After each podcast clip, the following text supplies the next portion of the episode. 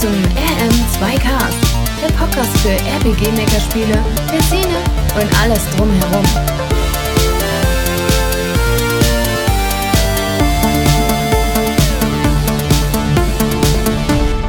Willkommen zu unserer neuesten Episode. Diesmal wieder mit einem Gast.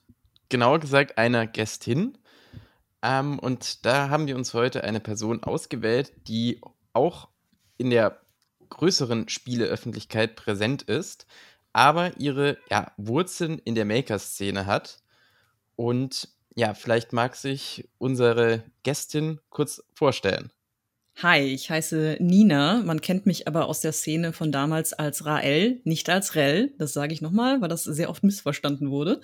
Und ich bin freischaffende Spielejournalistin, Entwicklerin, Forscherin, befasse mich seit vielen, vielen Jahren mittlerweile professionell mit digitalen Spielen und habe in der Tat meine Wurzeln in der Maker-Szene. Freut mich hier zu sein. Herzlich willkommen. Vielen Auch von mir.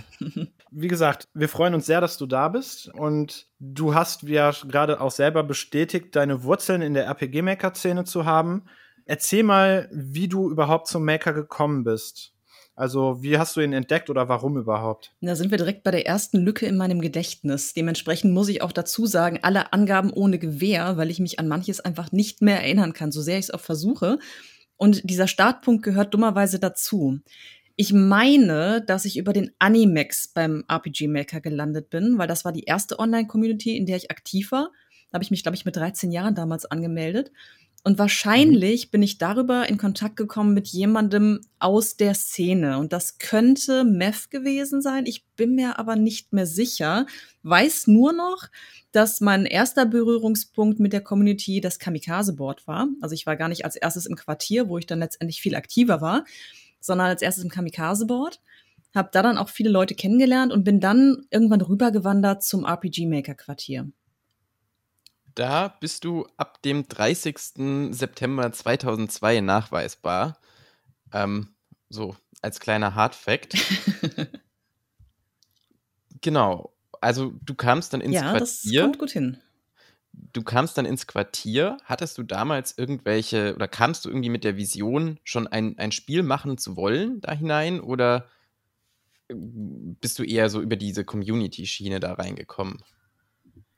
Über die Community. Ich hatte halt großes Interesse daran, Kontakte zu knüpfen zu Menschen, weil Online-Kontakte damals für mich eine gute, eigentlich die beste Möglichkeit waren, in irgendeiner Form Gleichgesinnte zu finden. Das hat halt beim Animex angefangen mit Menschen, die sich für Manga und Anime interessierten, ging dann weiter beim RPG Maker mit digitalen Spielen, die ich damals schon lange gespielt habe, begeistert gespielt habe.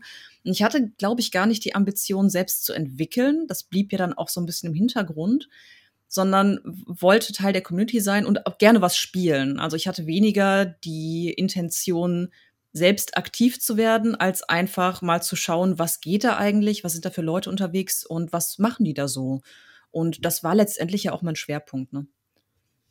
Da bist du aber nicht alleine. Also das, das haben, glaube ich, sehr, sehr viele andere auch gemacht. Und diese Communities, die waren ja schon auch ein, ein, ein Schmelztiegel, wo sich sehr viele begabte Menschen getroffen haben und äh, mit Interessen aus den verschiedensten äh, kreativen oder technischen Bereichen. Ja, das stimmt definitiv. Mir fallen da pauschal definitiv einige Namen ein, die wenn überhaupt, nur ein Spiel mal angefangen haben. Ähm, das war dann aber, fand ich, immer nur so ein bisschen Alibi, damit man überhaupt mal was gemacht hat. damit man dabei sein darf. ja, genau. Ne? Ähm, ich gehöre ja selber dazu. Ich habe nie, ich habe mal ein Spiel so alibimäßig angefangen, aber ich habe es nie beendet und auch nie veröffentlicht. Also von daher, ne, bei, bei, bei Maturion sieht das ja auch ähnlich aus. Also bist da in bester Gesellschaft. Ja, das, das weiß ich wohl. Das beruhigt mich auch so ein bisschen. Äh, bei mir war es tatsächlich genauso. Ich hatte den RPG Maker schon installiert, so ist es nicht. Und ich habe so ein bisschen damit rumgespielt, aber habe selbst nie ein wirklich präsentables Projekt entwickelt. Ich war halt nur am Rande beteiligt an Projekten anderer Leute. Also ich weiß halt definitiv, dass ich beteiligt war an einem Projekt von Den W. Ich glaube, es war Ideas Last Legacy. Da hatte ich halt Charakterporträts gezeichnet für ihn. Bin aber nicht sicher, ob die am Ende auch im Spiel gelandet sind. Ich weiß nur, es kam zu dieser Kooperation und ich war Synchronsprecherin bei einem Destroy the Postbote Spiel. Es müsste der zweite Teil gewesen sein. Ja, das, ich glaube auch, das war der zweite Teil und ich, ich, ich bete, ich hoffe, dass ihr diese, diese Soundfile nicht ausgegraben habt, weil ich glaube, das war grauenvoll. Ah, das haben wir nicht, ähm. aber können es gerne im, im Outro einspielen, wenn du möchtest. äh, ja, also ich, ich, ich habe überhaupt nicht mehr in Erinnerung, wie das klang, was ich da eigentlich genau gemacht habe. Das ist auch viel zu lange her. Ich kann mir nur denken, ob meines Equipments und meiner Erfahrung und meines Alters war das garantiert äh, grausig lassen wir das doch einfach untergehen.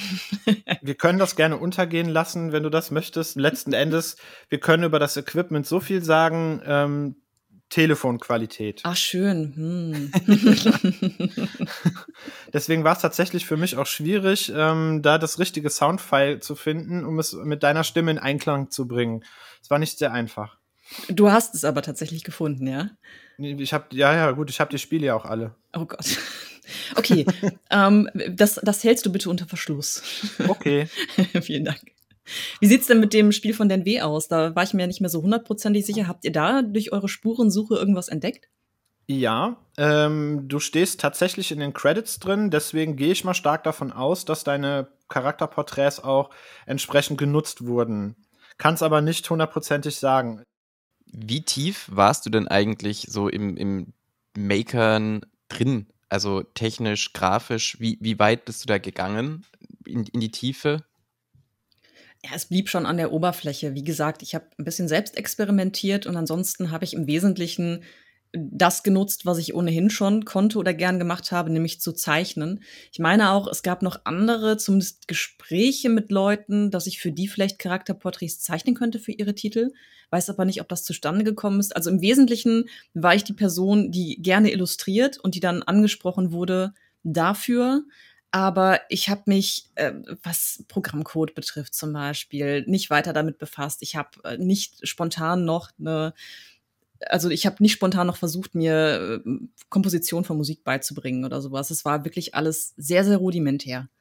Bei unseren Recherchen ähm, sind wir da auf verschiedene Sachen gestoßen. Spiele erstellen war ja zumindest zur damaligen Zeit noch nicht so. Dein Thema, sage ich jetzt mal. Ähm, wir sind aber auf Community-Arbeit gekommen, die du dann doch durchaus längere Zeit durchgeführt hast. Unter anderem sind wir darauf gestoßen, dass du ähm, mal Mod warst Zumindest im Quartier. Und das dann durchaus auch eine längere Zeit. Das stimmt. Ich war Mod im Anime, Manga und Comic Forum. Da müsste ich schon was älter gewesen sein. Ich glaube so 17, 18 vielleicht. Ganz sicher bin ich mir nicht. Aber daran kann ich mich noch ganz gut erinnern. Und das kam eben genau daher, dass ich selbst so viel gezeichnet habe und sehr Manga-Anime interessiert war. Siehe auch meine Mitgliedschaft beim Animex.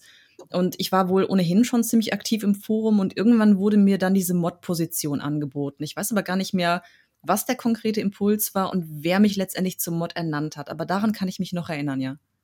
Ich würde fast sagen, dass es klassisch so gewesen ist, zumindest im Quartier war es oft so. Ähm, man war halt sehr aktiv in dem Forum, es wollte sonst keiner machen. Also hier, bitte. das kann schon sein, ja. Aber ich habe das genossen. Ich, ich mochte das total gerne weil ich ohnehin schon festes Mitglied der Community war und mich auch wertgeschätzt gefühlt habe. Es ist ja schon keine Kleinigkeit, zum Mod ernannt zu werden, auch wenn vielleicht letztendlich das dahinter steckt, was du gerade beschrieben hast. Ist es schon ein Vertrauensvorschuss, jemandem zu sagen, ich gebe dir Verantwortung, ich traue dir zu, dass du die Meute hier in Schach hältst und du hast ja auch theoretisch die Möglichkeit, was kaputt zu machen mit deinen Zugangsrechten. Und dass dann jemand gesagt hat, hey, willst du das nicht übernehmen? Das war für mich eine große Ehre, muss ich sagen.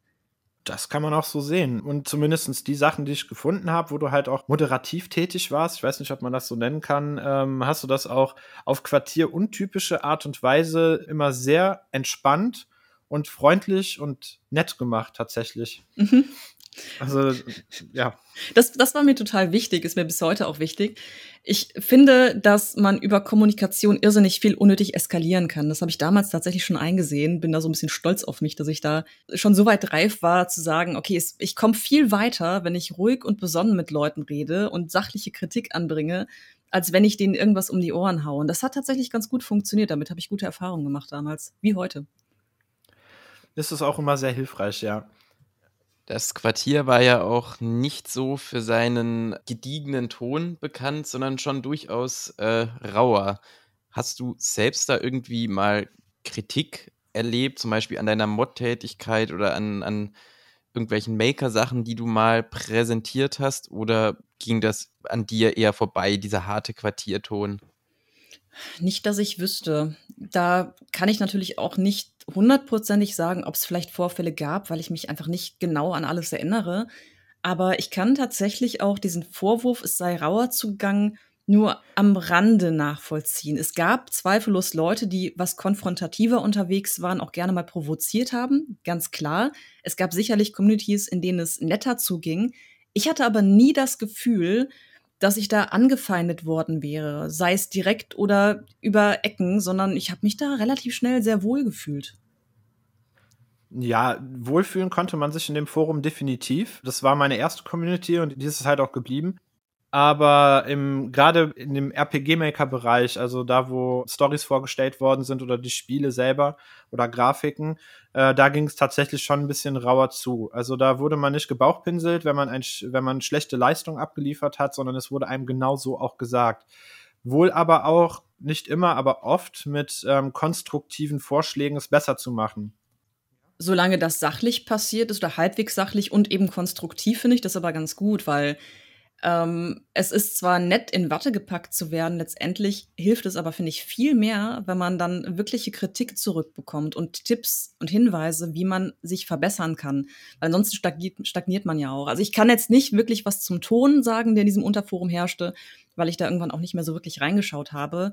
Deswegen mag ich mich irren, aber grundsätzlich finde ich diesen Ansatz eigentlich befürwortenswerter. Kann man so sehen, ja. Wie lange hättest du dich denn als harten Kern des Quartiers so gesehen? Wie viele Jahre warst du da wirklich drin? Schwer zu sagen. Ich schätze mal, ich bin relativ schnell in die Community reingewachsen. Ich habe mich da, glaube ich, damals mit 15 angemeldet hab, ähm, war auch recht aktiv für meine Verhältnisse, also sah mich recht schnell als Kern. Das kam aber erst so richtig, als ich dann auch an den ersten Treffen teilgenommen habe. Ich glaube, die waren so ein Wendepunkt, weil man plötzlich die Leute, die man auf der abstrakten Ebene kannte, auf der textbasierten Ebene auch wirklich gesehen hat und sich dann die Beziehungen auch noch mal intensivierten. Also ich hatte vorher auch schon durchaus engere Bindungen zu einigen Community-Mitgliedern, die ich halt wirklich gerne mochte, mit denen ich mich auch außerhalb des Forums ausgetauscht habe. Aber diese Leute zu sehen, denen von Angesicht zu Angesicht zu begegnen, war was anderes. Und ich denke, spätestens danach fühlte ich mich wirklich als fester Teil des Ganzen. Das ging dann also mindestens bis zum Ende meiner Moderationstätigkeit, wobei ich mich auch gar nicht mehr daran erinnern kann, warum ich die eigentlich niedergelegt habe. Ich glaube, das war dann langsam der Zeitpunkt, wo ich andere Interessen hatte, vielleicht auch gar nicht mehr so viel Zeit. Das kann ich aber nicht mehr mit Sicherheit sagen. Okay, du hast jetzt dann schon ähm, Forentreffen angesprochen. An was für Forentreffen kannst du dich denn erinnern? Was war denn dein erstes? Da bin ich mir nicht ganz sicher. Also ich war definitiv 2003 und 2004 bei den Sommertreffs in Köln. Da also auch beim, beim ersten Sommertreff überhaupt. Es gab aber noch mindestens ein weiteres größeres Treffen, bei dem ich mir nicht mehr sicher bin, wann das stattgefunden hat und bei dem auch diverse Leute waren, die auch im, im Kamikaze-Board aktiv waren. Also weiß ich nicht mal mehr, ob das ein Quartiertreffen war oder vielleicht auch so ein Community-Treffen insgesamt, wo Leute aus verschiedenen Foren zusammenkamen. Das kann auch so 2002, 2003 gewesen sein. Das weiß ich nicht mehr genau. Das ist, ist ein bisschen schwierig zu konstruieren, weil ich habe immer noch Fotos und ich habe auch immer noch den, äh, die Mini-Dokumentation, die ähm, wie war das, Firedrop damals angefertigt hat von einem der Sommertreffs. Der hatte ja so ein bisschen mitgefilmt und hat das hinterher dann als kleinen Film rumgeschickt an die Leute, die dabei waren. Das habe ich mir jetzt zur Vorbereitung nicht nochmal angeguckt, aber dementsprechend kann ich anhand des Materials rekonstruieren, wer dabei war, dass ich definitiv dabei war, aber es ist so ein bisschen verschwommen. Okay, ähm, was hast du denn, ähm, ne, du hast gesagt, dass nachdem du die Leute persönlich kennengelernt hast, dass dadurch die Zugehörigkeit zum Forum dann noch verstärkt worden ist. Was waren denn so generell diese Eindrücke, die du hattest bei diesen Treffs? Ich habe meine erst viel später begonnen. Ne? Also mein erstes Treffen war ähm, 2011, wenn ich mich recht erinnere. Na, das waren halt schon, also ist wie gesagt sehr spät. Aber 2003 warst du ja dann durchaus noch ein bisschen viel jünger und dann halt auch die sag ich jetzt mal, die, die, die Aktivitäten, die man gemacht hat oder so. Wie, wie hast du das aufgefasst oder wie, wie hast du, ja, wie hast du das erlebt? Als extrem herzlich einfach, was für mich sehr positiv war, weil ich damals in meiner Jugend furchtbar schüchtern war. Ich war extrem zurückhaltend im Umgang mit Menschen und traute mich eigentlich auch gar nicht so richtig unter Leute und Da angekommen hatte ich aber das Gefühl, dass da wirklich extreme Offenheit herrschte. Die meisten Leute kannten sich ja auch schon, zumindest übers Forum oder über Messenger-Kontakt. Das heißt, man hatte schon eine gemeinsame Basis und konnte die dann weiter ausbauen. Also zu, ich kann mich nicht erinnern, dass ich mich zu irgendeinem Zeitpunkt da wirklich akut unwohl gefühlt hätte, sondern ganz im Gegenteil. Es war total schön, diese Leute mal zu sehen. Dann sind wir durch die Kölner Innenstadt gelaufen. Es war irgendwie eine Tradition, bei diesem Eiscafé einzukehren. Ich weiß nicht mehr, wie es hieß. Da saßen wir, glaube ich, wirklich bei jedem Treffen und haben da Eis gegessen an so einer langen Tafel mit echt vielen Leuten die ja auch bunt durchmischt waren. Ne? Ich habe mir die Fotos jetzt, wie gesagt, nochmal angeschaut. Ich finde das faszinierend, was für Charaktere da zusammengekommen sind, die sich aber auch alle verstanden haben. Also wirklich Leute aus unterschiedlichsten biografischen Hintergründen, die ganz unterschiedlich aussahen, auch verschiedene Altersklassen. Wir hatten teilweise echt junge UserInnen, auch schon etwas ältere. Die kamen alle zusammen und haben sich gefühlt, soweit ich mich erinnern kann, einfach total nett unterhalten und haben gemeinsam Spaß gehabt. Und das war eine tolle Erfahrung damals. Das kann ich tatsächlich so bestätigen. Also es waren halt auch meine Eindrücke, ähm, die ich von meinem ersten Forentreffen hatte gerade ab diesem Moment, wo man sich sieht, wo man sich gegenübersteht, das war manchmal, bei manchen Leuten war es komisch, weil die sich auch im realen Leben ganz anders verhalten haben, oh, wie ja. jetzt Mhm. im Forum. Ja, stimmt. Da gab es äh, so Leute, die im Forum halt ständig anecken wollten oder es auch getan haben und im echten Leben sind die gar nicht so, sondern sind, ne? das war, das war auch sehr interessant, aber man ist danach auch im Forum ganz anders auch und netter, freundlicher miteinander umgegangen. Das äh, kann ich definitiv so bestätigen. Ja, und ich, ich glaube übrigens, ich war auch eine dieser Personen. Im Forum war ich ja schon etwas reservierter und hatte einen sehr speziellen Duktus, sagen wir es mal so. Ähm, ich würde es heutzutage als hatte einen dicken Stock im Arsch bezeichnen. Also ich habe mir nochmal alte Beiträge durchgelesen.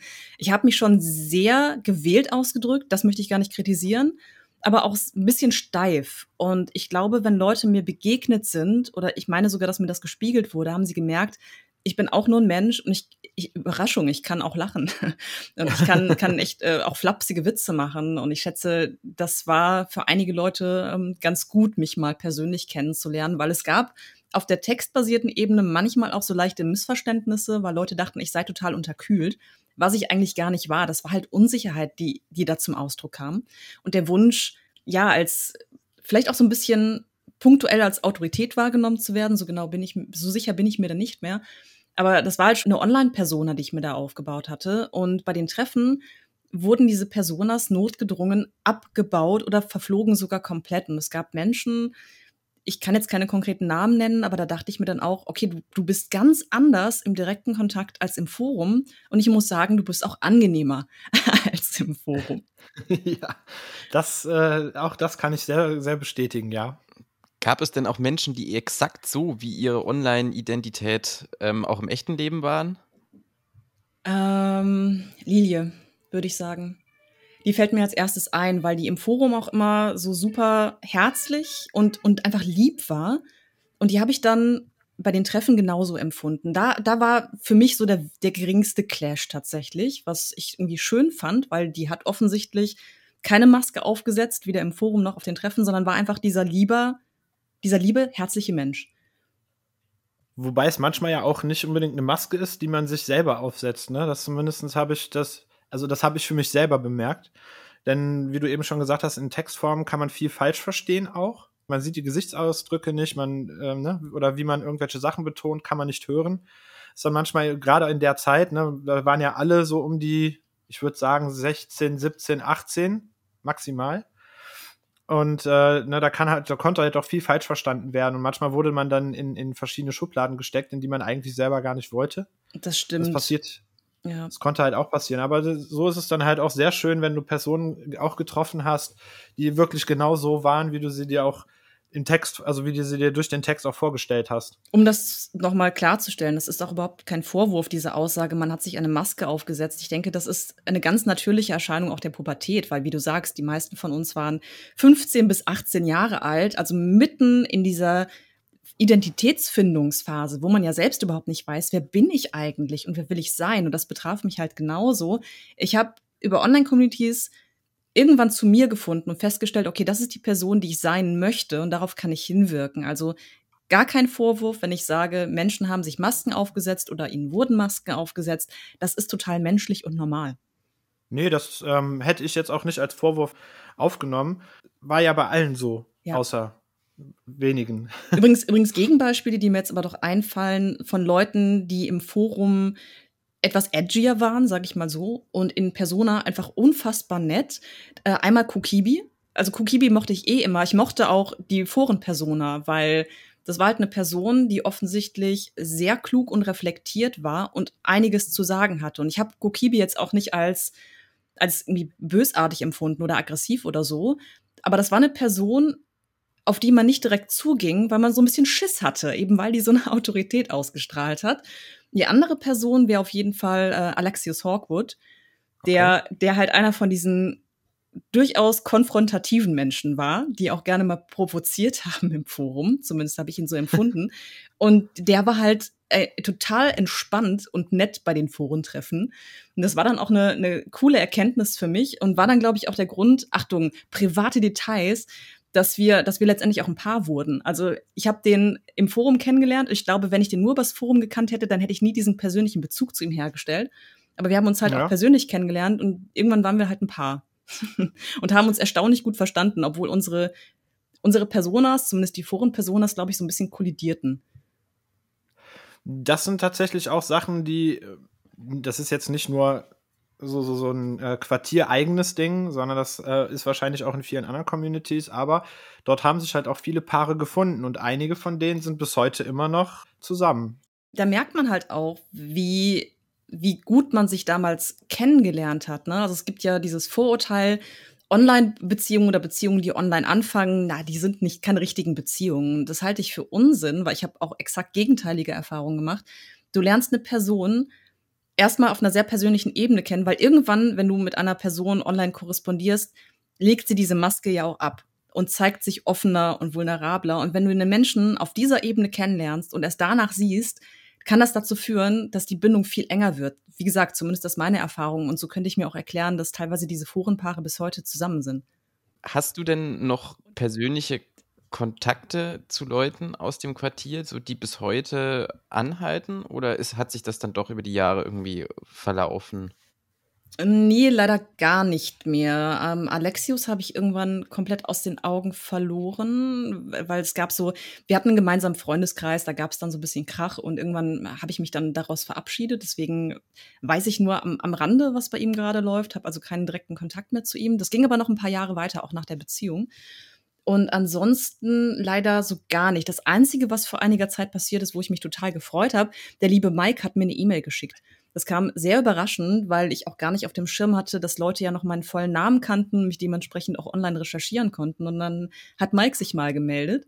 Und äh, das, das fand ich schön, habe dann auch geantwortet. Irgendwie ist das jetzt stagniert. Also leider haben wir das nicht fortgesetzt. Aber äh, ja, Mike, melde dich. Ich habe mich gefreut. Weil zu ihm hatte ich damals auch sehr intensiven Kontakt. Wir haben uns so gut wie nie persönlich gesehen, weil ich in Westdeutschland lebte, er im Süden. Das heißt, die Distanz war einfach zu groß. Wir kannten uns nur über die Forentreffs. Aber wir haben halt super viel miteinander gechattet. Und das war auch so was Kurioses. Wir waren total unterschiedliche Menschen. Und wer uns nur aus dem Forum kannte, wird sich auch nicht gedacht haben, okay, die beiden sind befreundet. Das passt eigentlich überhaupt nicht. Aber wir haben super miteinander harmoniert. Ich hatte den echt gern damals. Das passierte tatsächlich auch öfter mal. Also ich selber kann von mir sagen, so Freundschaften hätte man mich damals gefragt, sind das jetzt irgendwie Freundscha äh, Freunde, Freundschaften, irgendwie sowas in der Richtung? Ich weiß nicht, ich hätte lange drüber nachdenken müssen, ähm, hätte aber vermutlich so im ersten Impuls gesagt, nein, weil die sind ja nur online. Aber auf der anderen Seite, wenn ich das, wenn ich heute darüber nachdenke oder halt ein paar Jahre später, ähm, dann ist dann einem schon aufgefallen, wenn irgend, irgendwas im, im, im, alleine schon im Quartier war, in der Community, wenn da irgend, irgendein Vorfall war, der jetzt vielleicht nicht so schön war, man saß mit schwitzigen Händen vor der Tastatur und es nahm einen total mit. Und alleine aus diesem Grund denke ich schon, ähm, waren Leute, mit denen man sich damals sehr gut verstanden hat. Das waren halt einfach Freundschaften, nur vielleicht halt dieses Online-Ding. Das war vielleicht damals noch nicht so populär, dass man deswegen dann hätte sagen können, okay, das sind dann doch Freundschaften. Ne? Es war aus meinem realen Freundeskreis, nennen wir es jetzt mal so, da gab es keinen, der sich für den RPG-Maker oder für dieses Forum interessiert hat. Ne? Also deswegen, ich finde, ja, es war sehr mitreißend alles. Ich habe das damals schon anders empfunden aufgrund meiner persönlichen Hintergründe, weil ich, ich hatte schon auch Freundinnen im echten Leben, wie man so schön sagt, aber gar nicht mal so viele und hatte zum Beispiel in der Schule auch massive Probleme mit Mobbing und diesem ganzen Scheiß, den man in der Jugend leider mitunter durchmacht. Habe mich also so im Alltag teilweise einsam gefühlt und erst über die Community-Arbeit, erst beim Animex und dann im Quartier, habe ich äh, ganz tolle Leute kennengelernt, die mich auch wertschätzten, die ich gern hatte. Und das war keine ganz neue Erfahrung, aber in dieser Summe eine ungewöhnliche Erfahrung für mich. Und die hat dann auch direkt klar gemacht, das sind viel eher Freundinnen als Leute, mit denen ich über die Schule lockeren Kontakt habe. Denen begegne ich zwar persönlich, die sehe ich jeden Tag, aber zu denen habe ich gar keine wirkliche gemeinsame Ebene. Und bei den Leuten zum Beispiel aus dem Quartier hatte ich teilweise Gespräche, die wirklich in privateste Angelegenheiten vorgedrungen sind. Wir haben uns ausgetauscht über gebrochene Herzen, über private Probleme, über alles Mögliche. Und das zeichnet eine Freundschaft ja aus, dass man sich gegenüber einer anderen Person öffnet und sich der auch anvertrauen kann. Und das war da viel, viel eher gegeben. Ja, also aus der Perspektive hätte ich die damals schon gehabt, hätte ich wahrscheinlich, wäre meine erste Antwort auch wahrscheinlich gewesen, das sind halt auch Freunde, das sind meine Freunde ähm, war halt nur, ja, wie soll ich sagen, vielleicht in meinem Schul, in der Schulklasse oder so bei den Leuten. Es war damals halt so, das ist online, das sind keine echten Freunde, das ist in die, schreiben ja, das das ist ja nur Chatten. Ne, das war halt einfach, fand ich zumindest in meiner Zeit oder in meiner Umgebung, war das halt so, ähm, ja, ja, auf, auf jeden Fall. Das war das Framing von außen. Das war gesellschaftlich genau. viel weniger akzeptiert als heute. Und ich weiß nicht, wie es bei euch war, aber ich hatte auch mit Unverständnis seitens der Eltern zu tun. Oh ja, yeah, oh ja. Das war, war nicht so schlimm beim, beim Quartier. So, wenn ich gesagt habe, okay, ich fahre jetzt zu einem Treffen mit Gleichaltrigen nach Köln, war das kein Thema. Aber zum Beispiel beim Animex, ich war ja wahnsinnig jung, ne? Ich war 13, als ich mich da angemeldet habe und habe dann direkt Kontakte geknüpft, unter anderem zu einem erwachsenen Mann der war total harmlos. Der hatte einfach Bock, sich mit Gleichgesinnten auszutauschen und gegebenenfalls auch zu treffen. Und als meine Eltern dann rausgefunden haben, ich mit 13 treffe mich mit einem 24-Jährigen, die dachten sich sonst was. Das ist ja klar, liegt ja auch erstmal nahe, so als Schreckmoment. Die haben das überhaupt nicht verstanden, dass man online Leute kennenlernt, mit denen befreundet sein möchte und das dann auch Altersunterschiede vielleicht gar keine so große Rolle spielen, weil man auf anderen Ebenen einen Zugang zueinander findet. Und da gab's da gab's mächtig Streit deswegen. Wie, wie war das bei euch, wenn ich mal eine Gegenfrage stellen darf? Also ich muss sagen, ich, also ich habe später auch irgendwann Informatik studiert, was auch sicher durch mein, meine Beteiligung an der Maker-Szene irgendwie ausgelöst wurde oder mein Interesse geweckt wurde. Aber da war es auch so, es gab seitens meiner Eltern überhaupt kein Verständnis. Da hieß es, also ich der Junge, der muss doch mal raus und immer nur am Computer und so. Ähm, Stimmt, ja. Das, das war tatsächlich, ich glaube, da hat sich auch so, so der, der Nerd, der ist ja auch salonfähiger geworden in den letzten Jahren. Ich glaube, da hat sich vieles geändert. Das würde heute anders ablaufen. Wahrscheinlich, ja. wobei dieses, du musst doch mal vor die Tür gehen, glaube ich, bis, bis heute Bestand hat. Ne? Also Leute in, in grob unserem Alter schauen ja auch zunehmend verdrießlich, habe ich das Gefühl, auf die Jugend, die die ganze Zeit nur am Smartphone hängt. Das heißt, wir, wir reproduzieren ja teilweise diese gleichen Dynamiken und Vorurteile, die unsere Eltern uns damals entgegengebracht haben. Das läuft, glaube ich, ewig so weiter. Je, jede neue Technologie wirkt erstmal seltsam und wenn man da keinen persönlichen Zugang zu hat, blickt man da total skeptisch drauf und denkt sich, ah, das, das kann doch nicht gesund sein. Geh doch mal raus in die Natur oder melde dich doch in einem Online-Forum an. Das, das kenne ich noch von damals. Das ist total gesund. Also ich muss sagen, ähm, ich, ich, hatte da, weil ich halt wirklich 2011 erst mein erstes Forentreffen besucht habe, hatte ich da tatsächlich keinen so wirklichen Stress, was die Wahl der Leute anging. Das war dann höchstens, wie du schon sagtest, geh mal raus spielen oder so, ähm, weil ich zu der Dame, also in jungen Jahren, ich habe irgendwann den alten Amiga von meinem Papa bekommen und dann habe ich halt quasi nur noch an dem Ding gehangen und gezockt. Ähm, danach halt ein PC irgendwann so mit, ne, ich glaube, meinen ersten PC habe ich erst mit 14 bekommen oder so. Ähm, und dann halt auch relativ schnell Quartierzeit. Ähm, aber meine Eltern, die haben sich da, also die haben sich dafür nicht interessiert, was ich da gemacht habe. Ähm, weil das war für die halt einfach, der zockt ja eh nur. So, mhm. ne? Das heißt, die haben das, glaube ich, auch gar nicht so so stark mitbekommen, wie viel ich da mit anderen Leuten interagiert habe. Und deswegen hatte ich da jetzt auch nie den Eindruck, Ärger zu bekommen. Der Grund, warum ich erst so spät zu einem Treffen gegangen bin, war halt, zu 99,9 Prozent finanzieller Natur, weil ich wohne nicht in einer großen Stadt. Ähm, ich wohne zwar in der Nähe von Köln, aber bis nach Köln zu kommen, war halt auch, das musste man finanziell auch erstmal stemmen. Und das war dann so eine Sache, ähm, das hat dann halt deswegen halt schon einfach nicht geklappt. Ne? So, und das war der Hauptgrund eigentlich. Und nicht, dass, nicht, weil meine Eltern gesagt haben, ja, da könnten aber ja auch Ältere bei sein oder so. Das, nö, das war irgendwie ging das an meinen Eltern vorbei. Ja, aber stimmt, es gab auf jeden Fall Hürden für Leute, zu diesen Treffen zu kommen. Ich glaube, später hat sich das ja auch ein bisschen verteilt. Da gab es auch noch Treffen in weiteren Teilen Deutschlands oder zumindest so erweiterte private Treffen in kleiner Runde. Da hatten noch andere Leute Zugang. Es gab ja auch die Wien Connection zum Beispiel. Natürlich sind die nicht immer ohne weiteres nach Köln gekommen. Das war eine viel zu weite Strecke. Und gerade so als 16-, 17-jährige Person hast du halt noch Taschengeld und kannst dir das wahrscheinlich gar nicht ohne weiteres leisten.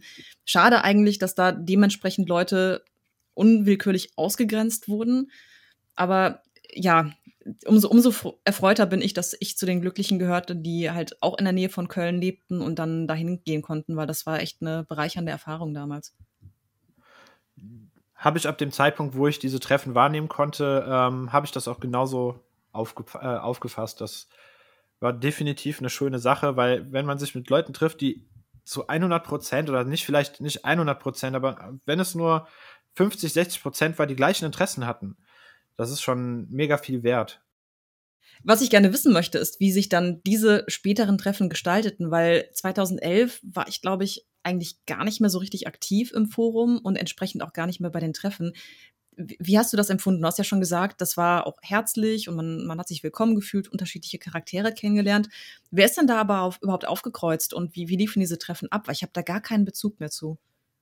Das war in der Tat ein sehr, sehr kleines Treffen, also ne, in Personenanzahl gesehen. Ähm, war auch mehr Zufall. Ich hatte damals das, äh, so, so ein Protestforum gegründet, das genauso aussah wie ähm, das Quartier und ich habe es halt Neuquartier genannt. Das lief auch unter einer eigenen Domain und ähm, wir haben das Design komplett geklaut, alles. Ein Protestforum. So, Erklärst du das gleich noch, weil ich bin gerade so ein bisschen verloren. Ja, äh, ich, ich habe in meinem ganzen Leben wurde ich nie in irgendeiner Online-Community gebannt. Bis heute nicht. Ähm, außer ein, ich habe im Quartier eine äh, Verwarnung bekommen. Und das habe ich persönlich genommen. Das fand ich nicht lustig. Oh nein. Und ich wurde, ich wurde tatsächlich verwarnt für etwas, was einige andere User auch straffrei die ganze Zeit schon machen durften. Und zwar, man hat in meinem Avatar einen Nippel gesehen. Ach du meine Güte. Das ging gar nicht, uh, das musste weg. Okay. Das war bei vielen anderen kein Problem, bei mir schon. Ich habe Verwarnung bekommen, war ja, war mies gelaunt deswegen und habe dann halt einfach gesagt, okay, dann mache ich mir jetzt mein eigenes Quartier. Gott, das Quartier Nippelgate. Ich wusste nicht, dass es sowas gab. Das ist fantastisch. Ja. und ähm, das ist ja in diesem, innerhalb dieses Protestforums, wo auch wirklich, also ich sag mal so, die da die Stammuser waren da halt auch genau, äh, sag mal so, die mit denen man also am häufigsten geschrieben hat. Ich habe mal versucht, das zu rekonstruieren. Ich kann mich grob dran erinnern, wer da alles in diesem Forum drin war. Und ähm, daraus ist dann so, eine, so ein kleines Treffen entstanden. Wir haben dann da gesagt, hey, Sommer, haben wir nicht mal Bock, äh, äh uns irgendwo zu treffen? Ich habe damals in der WG gewohnt. Und dann haben dann halt ein paar von denen einfach gesagt, ja, okay, wir kommen vorbei. Das war um Karneval, ne, das ist in der Nähe von Köln. Haben wir gesagt, okay, dann gucken wir mal, was da so geht. Und dann haben die alle bei mir in der WG in meinem Zimmer gepennt. Ach du Scheiße. waren, glaube ich, sechs oder sieben Leute. Drei, waren, drei haben auf meinem Bett geschlafen. Einer, der war die ganze Zeit, hat am, die, die ganze Nacht über meinen Account im Quartier irgendwas geschrieben. Oh oh das war auf jeden Fall, äh, ja. Und dann sind wir durch Köln und äh, durch Köln gewandert. Ich, also das sind halt Sachen, die macht man dann mehr so als angehender Erwachsener. Ähm, ja, keine Ahnung, wir haben, was haben wir da für einen Unsinn gemacht? Wir sind, da, wir, sind, wir sind da durch die Gegend gezogen, hatten irgendwann Hunger, sind zu McDonalds gegangen. Das war, glaube ich, noch in Düren, also jetzt in der nächsten, in der nächsten Stadt von äh, meinem Zuhause aus.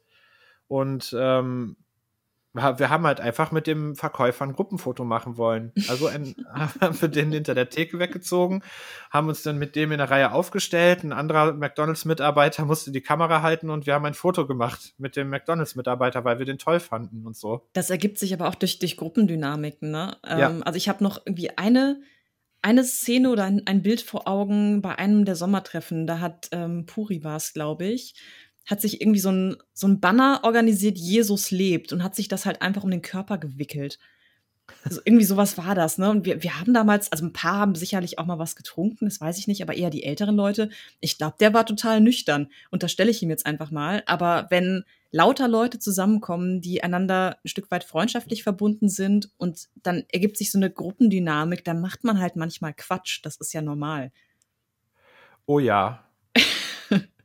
Ich weiß, ich bin gefallen weil wir jemand, äh, ich habe jemanden hochgepackt getragen, wir mussten auf der Bahn warten und hatten halt Langeweile. Und äh, dann wollte noch jemand hinten drauf springen. Oh. Und dann bin ich irgendwie hingefallen und habe mich an der Hand verletzt. Und jetzt hatten wir keine Möglichkeit, das mit einem Pflaster oder so zu verbinden. Und dann kam irgendjemand auf die glorreiche Idee, okay, ziehen wir halt einfach ein Kondom über deine Hand, dann blutest du wenigstens hier nicht den, den Bahnhof voll. Was? Und dann bin ich dann, äh, bin ich dann da so, auch in der Bahn, weil ich fand, wir fanden das alle lustig, mit dem Kondom an der Hand, damit ich nicht voll blute, dann Bahn gefahren zum Beispiel. Das waren halt alles so Sachen, da kann ich mich noch sehr, sehr, sehr gut dran erinnern, ja. Mhm. So Anekdoten. Ja, das, das haben wir sicher damals alle erlebt. Solche, solche illustren Ereignisse. Kann ich mich ja. auch noch an einiges erinnern, ja. Also ich gehe mal stark, um dann deine Frage von vom Anfang zu beantworten. Ähm, ich gehe stark davon aus, dass die äh, äh diese zu, dieses Zugehörigkeitsgefühl und halt auch man hat jetzt plötzlich ein Gesicht zu den Leuten, ähm, dass das ähnlich war, nur halt dann auf einem älteren Niveau, ne? weil alle Leute halt in meinem Fall dann nochmal sieben, acht Jahre älter waren. Witzig. Ja, vielen Dank fürs Teilen, weil, wie gesagt, ne, zu dem Zeitpunkt war ich aus der Community eigentlich schon raus. Das hat sich auch so ein bisschen zerlaufen und um vielleicht den Übergang zu schaffen, zu dem Zeitpunkt wurde ja auch zunehmend getrollt. Ne? Also zumindest hatte ich den Eindruck, dass immer mehr Quatsch passierte, aber auch Quatsch, der eigentlich eher anstrengend war. Und das ist mir dann besonders aufgefallen in den späteren Jahren. Ich habe, äh, weiß ich nicht, 2016, 17, 18, 19 immer mal wieder reingeschaut, weil mich dann doch interessierte, was machen die Leute mittlerweile. Und irgendwann ist das Quartier ja total den Bach runtergegangen. Ne? Also da gab es dann äh, nur noch fünf Accounts von einzelnen Leuten, die alles zugespammt haben. Nur so Quatsch-Threads, teilweise auch mit reinem Gibberish, also irgendwelchen Buchstabenkombinationen, die keinen weiteren Sinn mehr ergaben.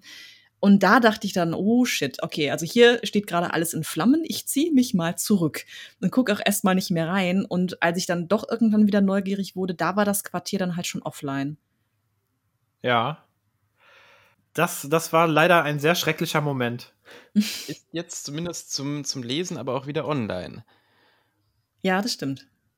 Ähm, darf, ich, darf ich eine Metafrage stellen? Ähm, vielleicht bevor wir diesen Community-Aspekt hinter uns lassen. Und zwar glaubst du, dass so eine Community, wie sie das Quartier war, heute nochmal entstehen könnte? Oder ist das so in, in unserer heutigen Social-Media-Landschaft gar nicht mehr richtig möglich? Boah, das ist schwierig zu beantworten. Ich denke mal, die Strukturen haben sich deutlich verändert. Das heißt, natürlich finden jetzt eher keine klassischen Forentreffen mehr statt oder auch dieser Austausch auf der Ebene, wie wir das hatten. Aber es gibt halt andere Möglichkeiten, Leute kennenzulernen. Und deswegen denke ich mal, das hat sich einfach auf andere Plattformen verlagert. Ich bin der Überzeugung, dass Leute sich immer noch auf ähnliche Arten intensiv kennenlernen online eben auf anderen Wegen. Aber klar, es ist nicht mehr das gleiche wie früher, einfach weil wir andere Kommunikationsmittel genutzt haben. Nur ich würde jetzt nicht so weit gehen zu sagen, damals war alles anders und das, das was wir damals hatten, das gibt heute ja nicht mehr. So, das, das geht mir ein bisschen zu weit, das ist mir, glaube ich, zu verklärend. Aber ähm, ja, klar, also die, die Welt hat sich weiterentwickelt, die Technologie hat sich weiterentwickelt und heutzutage kommunizieren Leute halt einfach anders. Aber es gibt ja zum Beispiel auch Sachen wie, wie Gruppenchats oder Discord zum Beispiel ist, glaube ich, ein ganz großes Thema. Da finden ja auch teilweise ganze Communities zusammen, die sich zum Beispiel um ein einzelnes Spiel drehen oder um einen Podcast. Ich bin ja bei, bei Insert Moin bei dem Podcast. Wir haben auch eine eigene Discord-Community. Und ich denke, das ist vielleicht am ehesten das, was unserem damaligen Forenleben entspricht, aber halt anders strukturiert und weniger asynchron. Das meiste läuft ja dann doch eher sehr zeitnah ab, ne? dass man da eher wie in einem Chat kommuniziert. Das, das stimmt, aber ich glaube auch, dass tatsächlich Discord wahrscheinlich so dieser, dieser alten Forenerfahrung mit den Online-Identitäten und Avatar und so wahrscheinlich dem am, am nächsten noch kommt. Auch wenn es natürlich als, als, als Chat-basierter Dienst doch irgendwie anders ist. Du hast ja gleichzeitig auch diese Forenstruktur. Ne? Du kannst ja einen Server in einzelne Kanäle gliedern. Das heißt, das ist so eine bizarre Mischung aus Forum und Live-Chat, was ich aber ganz interessant finde, weil es auch dynamischer wirkt. Und äh, ich mag Discord gerne als Plattform, ne? sage ich direkt dazu und glaube, dass das für viele Leute, die heutzutage was jünger sind und die damals ähm, nicht diese Forenerfahrung gemacht haben, echt eine, eine spannende Möglichkeit des Austauschs sein kann. Eine spannende Möglichkeit auf jeden Fall. Ähm, ich bin ja auch selber da ziemlich aktiv im äh, Discord. Ähm, würde aber auch sagen, dass ich die alte, dass ich die Vorteile einer, so eines Forenaufbaus ähm, vermisse. Damit meine ich zum Beispiel, dass eine Antwort halt eben nicht direkt kommt, sondern dass die Leute in den meisten Fällen zumindest wesentlich länger darüber nachdenken, was sie schreiben. Und dadurch kamen, mhm. finde ich, wesentlich interessantere ähm, Diskussionen zustande die sich natürlich dann auch zerfasern konnten, weil dann zu viele Themen gleichzeitig in einem Post ne, oder in einem Thread dann immer äh, besprochen worden sind. Aber so letzten Endes fand ich das ein bisschen entspannter und ähm, ja, man, man wurde nicht so schnell, je nachdem, wie man diskutiert, man ist nicht so schnell durch die Decke gegangen, mhm. fand ich. Ja, das stimmt. Die, diese deutlich asynchronere Art der Kommunikation hat Leute ja so ein Stück weit dazu gezwungen, eine Pause zu machen und kurz nachzudenken, haben trotzdem längst nicht alle gemacht, wie man oft gesehen hat. Aber ja, da stimme ich dir zu. Dieses Unmittelbarere verleitet eher dazu, auch mal weniger zu reflektieren, wie man gerade reagieren sollte und dann unbedachter zu schreiben. Das stimmt schon. Wobei ich da bisher wenige negative Erfahrungen mit gemacht habe. Ich bin aber auch nicht in vielen Discord-Communities aktiv. Das mag auch daran liegen. Ja, da kann ich, den Namen hast du eben selber schon mal genannt. Ähm, da kann ich unseren guten Puri zum Beispiel als Beispiel äh, nehmen. Mit ihm kann man super toll diskutieren, aber er schreibt einen Satz, schickt den ab, schreibt noch einen Satz, schickt den ab, schreibt ah. noch einen Satz, schickt den ab und das ist die, die WhatsApp-Methode. Korrekt, ja. Ja, ja. Das, das machen viele Leute, ne? dass diesen, diesen Stream of Consciousness dann irgendwie verschriftlichen. Okay, ich habe einen Gedanken und ich tippe ihn. Ich habe noch einen Gedanken und ich tippe ihn. Aber ich würde sagen, es gab damals auch schon Leute, die das im Forum ähnlich gemacht haben, die wenig sortiert haben, sondern einfach dann ihren Gedankenbrei in die Tastatur gehauen haben, was dann oftmals auch unterhaltsam war, mitunter aber auch für Eskalationen gesorgt hat. Das heißt, es ist schon auch eine Typfrage. Ne? Manche Leute, selbst wenn du die dazu zwingst, einen Brief zu schreiben, die schreiben trotzdem ganz ähnlich. Das stimmt. Ähm, ich würde gerne diesen Community-Part ähm, mal so ein bisschen was verlassen, trotzdem noch beim RPG-Maker zu bleiben. Ähm, du hast ja sicherlich, also du hast ja eben schon erwähnt, dass du auch bei verschiedenen Spielen, ähm, zum, und wenn es nur einzelne Grafik waren, äh, Grafiken waren, die du beigesteuert hast, ähm, hast du mitgeholfen, aber du wirst ja sicherlich auch einige gespielt haben. Welche sind dir denn da so am ehesten in Erinnerung geblieben und warum? Oh Gott, es tut mir total leid, das zu sagen, aber keine. ist nicht bös gemeint, ist nicht bös gemeint, aber ich habe damals schon Spiele gespielt. Nur die, die RPG-Maker-Spielerfahrung stand deutlich hinter der sonstigen Spielerfahrung an, die ich gemacht habe. Ich habe super viel gespielt, damals wie heute. Und deswegen ist das einfach in meinem Gedächtnis in den Hintergrund getreten. Es gab schon Spiele, wo ich mir dachte, hey, das ist total kompetent gemacht, Respekt. Gerade weil das vielleicht eine Person war, die dahinter stand. Ich könnte aber keine Titel mehr nennen. Tut mir leid. Dann hat sich ja eigentlich die, die letzte Frage ein bisschen erübrigt. Und zwar, ob du noch einige Maker-Spiele irgendwie heute verfolgst aber so zum Beispiel von Ria Troll oder Vampire Storm 3, was ja kürzlich rausgekommen ist, oder ein, ein neues Unterwegs in Düsterburg, Remake ist in Arbeit, aber das hast du dann wahrscheinlich so nicht mehr verfolgt heute, ähm, oder? Be bedingt. Ich bin ja im Spielejournalismus tätig und bin so dazu gekommen, Vampire Dawn 3 zumindest anzuspielen. Ich hatte leider nicht viel Zeit dafür, weil ich keine klassische Rezension dazu gemacht habe, sondern in einem anderen Kontext war ich das, war das, wo ich das angespielt habe. Das war dann so ein schöner Nostalgieflash und da dachte ich mir dann auch wieder, äh, Wahnsinn, was, was ein Mensch mit diesem Programm auf die Beine stellen kann, weil klar kann das nicht direkt konkurrieren mit Mainstream-Titeln, gar keine Frage, muss es ja auch nicht. Aber da war wieder dieser Moment der Anerkennung, wobei ich mit der Geschichte, speziell mit dem Writing, persönlich nichts anfangen konnte. Deswegen habe ich es auch nicht weitergespielt. Aber das war ein Punkt. Und ein anderer, ich bekomme so punktuell Statusmeldungen, lustigerweise über eine E-Mail-Freundschaft, die ich pflege. Ich habe nämlich vor, vor längerer Zeit schon online jemanden kennengelernt, einen netten Menschen aus Baden-Württemberg, mit dem ich mich einfach locker austausche per E-Mail. Und der äh, ist RPG Maker Spielfan. Ich weiß gar nicht, ob der selbst auch Teil der Community war. Das ergab sich auch erst im Laufe der Gespräche. Das wusste ich vorher gar nicht. Und der erzählt dann halt manchmal. Der hat zum Beispiel auch Vampire Throne 3 unterstützt auf, auf Kickstarter oder welcher Plattform auch immer und meinte, boah, ich freue mich da total drauf, das endlich zu spielen. Ich bin ganz hibbelig. Und auf dem Wege höre ich ab und zu mal was. Liebe Grüße gehen raus für den Fall, dass er das gerade auch hört. Hi Simon. Und ansonsten habe ich aber so keinen Bezug mehr dazu. Nein, ich habe auch das Problem der wenigen Zeit und der vielen, vielen Spiele. Ich denke mal, das kennen alle in dieser Runde hier, dieser große Backlog, ja. der abgetragen werden will, was umso dramatischer wird, wenn man das beruflich macht. Das heißt, wenn ich mal privat zum Spielen komme, bin ich schon froh. Und da fällt dann leider notgedrungen einiges hinten über. Und dazu gehören die RPG-Maker-Titel. Ist verständlich. Ich bin im Moment, also ich habe am Anfang natürlich auch verschiedene Spiele gespielt, wobei ich mich dann mehr darauf konzentriert hatte, selber ein Spiel zu erstellen. Es war ja so eine Phase von einem halben Jahr oder so. Aber irgendwann hatte man definitiv nicht mehr die Zeit und hat dann lieber seine Zeit, ja, vergeudet nicht, aber seine Zeit verbracht im, im Forum oder in den Communities oder im Chat. Und äh, ich hole jetzt mittlerweile einiges nach, so wenn die Kinder es zulassen. Aber du sagst es ja, wenn, wenn die Kinder es zulassen, man ist ja nun erwachsen und hat zahlreiche Pflichten, die leider am Gaming hindern. Es ist, es ist deprimierend, aber es ist so. Ja, deswegen ähm, versteifen, ja, was heißt versteife, aber ich bevorzuge momentan tatsächlich auch diese Trash-Spiele oder Kurzspiele, Contest-Sachen.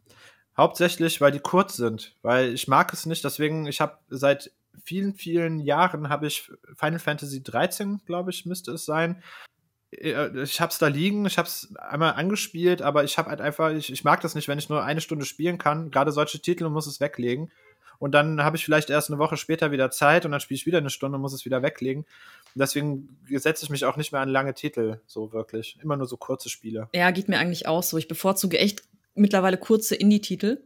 Es muss, es muss nicht Indie sein, zum Beispiel spiele ich gerade noch The Medium, das angenehm kurz ist, aber ich bin immer dankbar dafür und das ist echt so eine Erwachsenengeschichte, wenn Spiele maximal drei Stunden dauern und dann ihre Geschichte auch auserzählt haben oder man mit dem Gameplay durch ist, was auch immer. Aber ich freue mich jedes Mal, wenn ich dann etwas, wenn ich da so ein Häkchen setzen kann, ne? Das, weil manchmal hat man ja auch eine regelrechte To-Do-Liste von Spielen. Da weiß man, die sind relevant oder man interessiert sich dafür, man möchte die unbedingt spielen. Und wenn das dann so 50-Stunden-Brecher sind, da hat man direkt die Schweißperlen auf der Stirn, weil man weiß, okay, entweder muss ich mir jetzt die Abende um die Ohren schlagen, bestenfalls, oder ich brauche ein halbes Jahr, weil ich so wenig Zeit habe. Oh, das war früher deutlich einfacher. Ne? Da, ich habe als, als Jugendliche, als Kind super gerne JRPGs RPGs gespielt und da ist mittlerweile fast nicht mehr dran zu denken. Die einzige Ausnahme, die ich mache, sind halt so die Soulsborne-Spiele. Ich spiele gerade zum zweiten Mal Bloodborne, was eigentlich auch keine gute Idee ist, wenn man wenig Zeit hat. Aber das ist das Einzige, was ich mir in der Richtung so gönne. Und ansonsten müssen es in der Regel kürzere Titel sein, sonst, sonst komme ich da auch nicht mehr durch. Das kann ich sehr gut nachvollziehen, ja. Einzige Ausnahme in den letzten Jahren waren bei mir äh, oder war bei mir Cyberpunk tatsächlich. Ja, mh, das habe ich auch noch gespielt. Und, und Dragon Age Inquisition nachgeholt mit irgendwie 100 Stunden oder so. Keine Ahnung, wie ich das geschafft habe. okay. okay. Ja, hab, aber, ähm, aber, aber Cyberpunk äh, war so ein lustiger Fall okay, jetzt entgleist das Gespräch total, aber da würde ich nee, gerne wir können einhaken. ja gerne. ich, ich fand das so kurzweilig. Also das war, finde ich, kein richtig gutes Spiel, weil es einfach zu früh veröffentlicht wurde. Es war aber mega kurzweilig, weil ich so viele Bugs hatte. Ich hatte einen riesengroßen Spaß. Also es war so ein Spielplatz, wo ich nie wusste, was passiert. Jetzt explodiert wieder ein Auto oder steckt irgendwo ein Charakter fest oder so. Und durch diese Kurzweiligkeit fühlte sich das tatsächlich gar nicht an wie ein 60-Stunden-Titel oder wie lang das Spiel jetzt nochmal ist. Wie war deine Erfahrung damit? Also ich muss sagen, ich spiele das auf der ähm, Xbox One, also ohne Series und ohne S und so. Also genau die Konsole, wo, oder unter anderem die Konsole, wo es am beschissensten laufen soll. Ah, PS4. ich, hatte, ich, ich habe die PS4-Erfahrung gemacht. Glaub mir, das ist das Schlimmste. Und ich sag ganz, ich sag ganz ehrlich, ich habe nur einen Bug gefunden. Und das war, stellte sich nachher nicht als Bug raus, sondern einfach, also ich konnte irgendwann nicht mehr rennen, ich konnte nicht mehr schnell laufen und habe mich aufgeregt, habe gespeichert, habe die Konsole neu gestartet, wieder Safe Game geladen und ich konnte wieder nicht laufen. Bis ich dann mal auf die Idee gekommen bin und ich weiß nicht, bis, ich weiß bis heute nicht, warum ich so lange dafür gebraucht habe. Mein Inventar war voll. Das war tatsächlich der einzige Bug, den ich gefunden habe und das war User verschulden. Ähm, Sehr gut. Ich fand dieses Spiel tatsächlich extremst unterhaltsam. Ich fand es vom Setting super. Und ähm, ich fand auch toll, dass die Nebenquests stellenweise echt mehr Spaß gemacht haben wie verschiedene Bereiche der Hauptquest. Oh ja, das stimmt. Und ähm, also ich, ich, bin, ich bin persönlich sehr begeistert von diesem Spiel und kann diese ganze Häme, die es abbekommen hat, echt nicht nachvollziehen, aber gut. Ich ja. habe da vielleicht noch einen anderen Blick drauf, wie du zum Beispiel. Ja, gut, ne, ich habe auch, äh, also ich habe diesen, diesen analytischen Ansatz natürlich und beschäftige mich dann auch mit den Rahmenbedingungen. Das Spiel, das ist halt einfach aus, aus finanziellen Erwägungen zu früh erschienen. Also das wurde einfach unfertig auf den Markt geworfen, es gab dann massig Probleme. Ich habe das für mich aber dann halt in was Positives verkehrt, weil ich an dem Setting gar nicht so interessiert war. Ich fand, dass sich das Spiel in der Main Quest viel zu ernst nahm und deswegen war das eine Freude, fliegende Motorräder zu sehen zum Beispiel, ne? Oder Leute, die Luftgitarre spielen, weil die Gitarren nicht gerendert werden. Ich habe ich hab mich total gefreut über dieses Spiel. Aber wie gesagt, ne, wir sind jetzt ein bisschen entgleist in eine andere Richtung. Das können wir gerne auch so für sich stehen lassen. Okay. Okay, gut. So, das heißt, ähm, an Spielen kannst du dich leider nicht mehr so äh, großartig erinnern. Wenn du magst und irgendwann mal Zeit hast, ähm, dein, äh, äh deine E-Mail-Bekanntschaft wird dir mit Sicherheit sehr gerne ein paar Titel empfehlen. ähm, das können wir auch. Da gibt es nämlich aus meiner Perspektive, die natürlich jetzt nicht so analytisch ist wie deine, ähm, aber es gibt viele, viele Spiele, die äh, es sich wirkt, also da lohnt es sich wirklich, sie einmal ähm, anzuspielen. Na, ne? Durch die Jahre weg. Da ist natürlich auch viel Unsinn dabei. Also wir, wir archivieren ja die ganzen Spiele auch von ganz früher. Wir sind jetzt mittlerweile bei 2300 und ein paar Piese. Also wow. Also ein paar zerquetschte, nur aus dem deutschsprachigen Raum. Die äh, wir archiviert haben und wir haben, uns fehlt noch richtig viel. So, da ist natürlich jede Menge Quatsch dabei, aber da sind halt auch viele Titel bei, die ähm, es sich wirklich lohnt zu spielen. Ja, dann gib doch mal ein paar Tipps. Ja, also ähm, Maturian hat es ja eben schon mal angesprochen. Die Real Troll-Spiele, allein vom Writing finde ich die super. Der Mann, der gibt sich mega viel Mühe. Ähm, dann, jetzt habe ich den Namen vergessen. Mist. Dampftraum? Korrekt, Dampftraum. Das ist auch, ähm, ist es noch nicht fertig, aber das ist auch jetzt, in, das ist noch in der Entwicklung. Aber auch ein extremst liebevolles Spiel und es hat mich tatsächlich auch, ähm, der Twist am Ende, der hat mich mega überrascht. Und ähm, ich warte, ich warte wirklich darauf, dass mehr kommt. Da, also das hat mich extremst begeistert. Zum Beispiel. Was ich empfehlen kann, gerade weil du gesagt hast, du kannst dich an, an alte Maker-Spiele gar nicht so erinnern. Es ist, es ist wahrscheinlich abgedroschen, aber unterwegs in Düsterburg, das sollte mhm. man echt gespielt haben. Das habe ich vor, ja, wahrscheinlich ist es auch schon wieder fast ein Jahr her, mal fast durchgespielt. Und das ist unglaublich, wie A, gut gealtert dieses Spiel ist und B, wie viel Humor und Witz und gut geschriebene Dialoge da drin stecken. Also, ähm, das ist wirklich ein zeitloses, ein zeitloser Klassiker. Ähm, ja gut, das, das habe ich auf jeden Fall damals gespielt. Ich kann mich halt nicht daran erinnern, aber das habe ich mir mindestens mal ein bisschen genauer angeschaut. Und natürlich auch die beiden Titel, an denen ich am Rande mitgewirkt habe. Also das sind mindestens drei Spiele, die ich jetzt wirklich nennen kann, die ich gespielt habe. Ansonsten ja, ist es aber sehr diffus. Keine Ahnung. Deswegen finde ich die Empfehlungen auch äh, ganz interessant. Also die werde ich mir auf jeden Fall mal anschauen. Da äh, auch noch so ein kleiner Hinweis. Für mich hat unterwegs in Düsterburg, was so an sich schon ein hervorragendes Spiel ist, aus meiner Perspektive, ähm, das hat eine extreme Aufwertung bekommen durch den Podcast, den wir mit Grandy, also dem Entwickler davon, ähm, gemacht haben, weil wir jetzt viele, viele oder weil ich zumindest für mich jetzt viele, viele Sachen in einen ganz anderen Kontext setzen kann und ähm, dadurch halt auch viele, viele Jokes viel besser verstehen kann. Also es hat das Spiel noch mal aufgewertet. Ich habe es dann jetzt dadurch, dadurch, dass es halt relativ lang ist, jetzt noch nicht durch, aber ich habe es angefangen, ähm, bestimmt drei oder vier Stunden schon investiert und ähm, es, es war eine mega Aufwertung, weil man jetzt weiß, wie er arbeitet und wo er sich verschiedene Charakterideen holt oder überhaupt auch so, so Szenen herholt das hat es mega aufgewertet. Es war richtig schön, da nochmal ganz viel neu zu entdecken. Mhm, das kann ich mir gut vorstellen, ja. Für dich persönlicher Bezug, weil du ja vorhin Alexius Hawkwood erwähnt hast, der hat da ja auch durchaus aktiv, auch gestalterisch und ideengeberisch mitgewirkt. Mhm, stimmt, ja. ja. Mhm.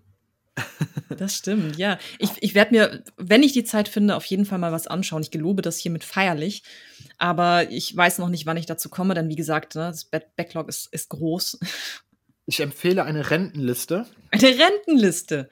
Wenn ich in Rente gehe, habe ich eine lange Liste von Spielen, die ich auf jeden Fall nachholen werde. Das ist sehr optimistisch, weil die Frage ja. dann auch sich stellt, ob man sie dann überhaupt noch zum Laufen bekommt. Ne? Also ich weiß jetzt nicht genau, wie alt ihr seid, aber ich habe noch ein paar Jahre vor mir bis zur Rente. Sehr, sehr, sehr viele Jahre vermutlich, weil ich freischaffend tätig bin. Ja. Werde ich jemals in Rente gehen? Ah, jetzt wird's deprimierend. Egal, also die, die Idee finde ich lustig. Aber ich glaube, wenn ich damit jetzt anfange, dann muss ich irgendwann meine Tapete vollschreiben, weil ich keinen Platz mehr habe. Oder äh, habe irgendwie eine, eine Terabyte große Textdatei auf äh, dem, dem PC und äh, lieber nicht. Okay. Gut, das ist jetzt ein bisschen schwieriger zu sagen, weil du ja eben meintest, du hast so an Maker-Spiele gar nicht mehr so viele konkrete Erinnerungen, aber würdest du Spiele generell oder auch Maker-Spiele heute anders betrachten als vor 15 Jahren? Ja, klar, weil ich natürlich durch eine ganz andere Linse auf Spiele schaue. Ich bin jetzt professionalisiert, habe diese andere Perspektive, wie gesagt, auch eher die analytische Perspektive. Natürlich würde ich das anders betrachten. Ähm, vielleicht auch tatsächlich ein bisschen strenger, ich weiß es nicht genau, wobei ich dieses, die persönliche Ebene dann auch immer einbeziehen würde. Also die Anerkennung, dass Leute mit einfachen Mitteln, teilweise alleine, spielbare Titel aus dem Boden gestampft haben. Diese, die Ehrfurcht davor, die habe ich bis heute. Aber natürlich, ich bin heute ein ganz anderer Mensch. Ich habe einen anderen professionellen Hintergrund. Ich betrachte Spiele generell anders, als ich das früher gemacht habe und damit garantiert auch RPG-Maker-Spiele. Also, du hast ja sogar ein Buch geschrieben, ähm, Gender in Games wo du ja auch mit Geschlechterstereotypen in, in Videospielen, ähm, also hast du mal da thematisiert. Ähm, glaubst du, dass, also solche Geschlechterstereotypen wären jetzt meine Einnahme, kommen ja sicherlich auch zustande, weil man das eben macht, weil man denkt, dass sich das eben verkauft oder dass das so gewünscht ist. Also quasi die, die, die, die vollbusige Frau oder der, der hypermaskuline lebende Panzermann ähm, das ist ja wahrscheinlich, oder nehmen da bestimmte Leute an, dass sich das eben gut verkauft. Maker-Spiele hatten aber sowas ja nie, diesen, diesen kommerziellen Druck in der Hinsicht. Glaubst du, dass Maker-Spiele irgendwie deshalb anders mit, mit sowas umgegangen sind? Oder glaubst du, das war damals einfach in der Zeit, dass dass diese Stereotypen da auch repliziert wurden? Also sorry, wenn ich jetzt eine so ähm, lange Frage gestellt habe. Äh, kein Problem. Das ist aber schwierig zu beantworten, weil ich diese Spiele nicht mehr präsent habe. Deswegen kann ich jetzt ad hoc nicht beurteilen, ob die Stereotype reproduzieren oder nicht. Ich gehe aber eigentlich stark davon aus, denn was du gerade beschrieben hast, ist eine vermeintliche Marktlogik, aber diese Stereotype entstammen ja unserer Gesellschaft. Geschlechterstereotype sind ja festgeschrieben, sind uralt und werden ständig reproduziert und man wird ihnen ja auch ausgesetzt durch Medienbilder, durch die Erziehung und so weiter. Deswegen würde es mich erstaunen, wenn man sowas nicht mitunter auch in Spielen wiederfinden würde. Zumal ich glaube, das war meine Wahrnehmung, dass die RPG-Maker-Community zwar immer schon recht divers war. Ich fand zum Beispiel auch den Frauenanteil erstaunlich hoch, aber die Leute, die letztendlich Spiele gemacht haben, waren, so war mein Eindruck, doch auch wieder überwiegend Männer. Und haben natürlich dann auch, also bestimmt Bilder reproduziert, die mit Männlichkeit verknüpft wurden, ihren Blick auf Weiblichkeit wiedergegeben haben. Das alles ohne Vorwürfe damit zu verknüpfen, das ist einfach total normal, ne? weil gerade in der Jugend reflektiert man sowas noch nicht so stark. Ich würde also fest damit rechnen, das auch in RPG-Maker-Spielen zu finden, aber muss jetzt natürlich hypothetisch sprechen, weil ich es einfach nicht mehr weiß. Glaubst du generell, dass dieses Medium 2D-Rollenspiele oder Maker-Spiele oder technisch simple Spiele geeignet sind oder geeigneter oder meinetwegen auch weniger geeignet sind, ähm, sich mit solchen Themen mal kontroverser auseinanderzusetzen?